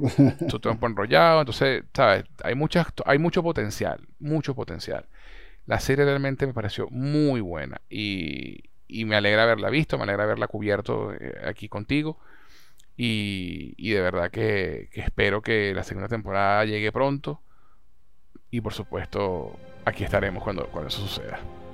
Tal cual. De verdad. que llegue pronto y que llegue bien.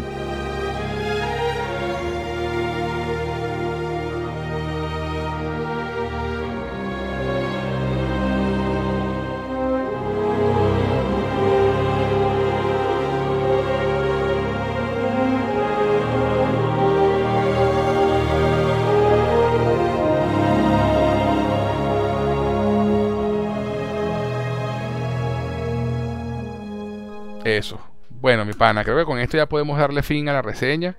Qué final de temporada, papá. Fue una conversa excelente, como siempre, y un verdadero placer hablar contigo, mi hermano.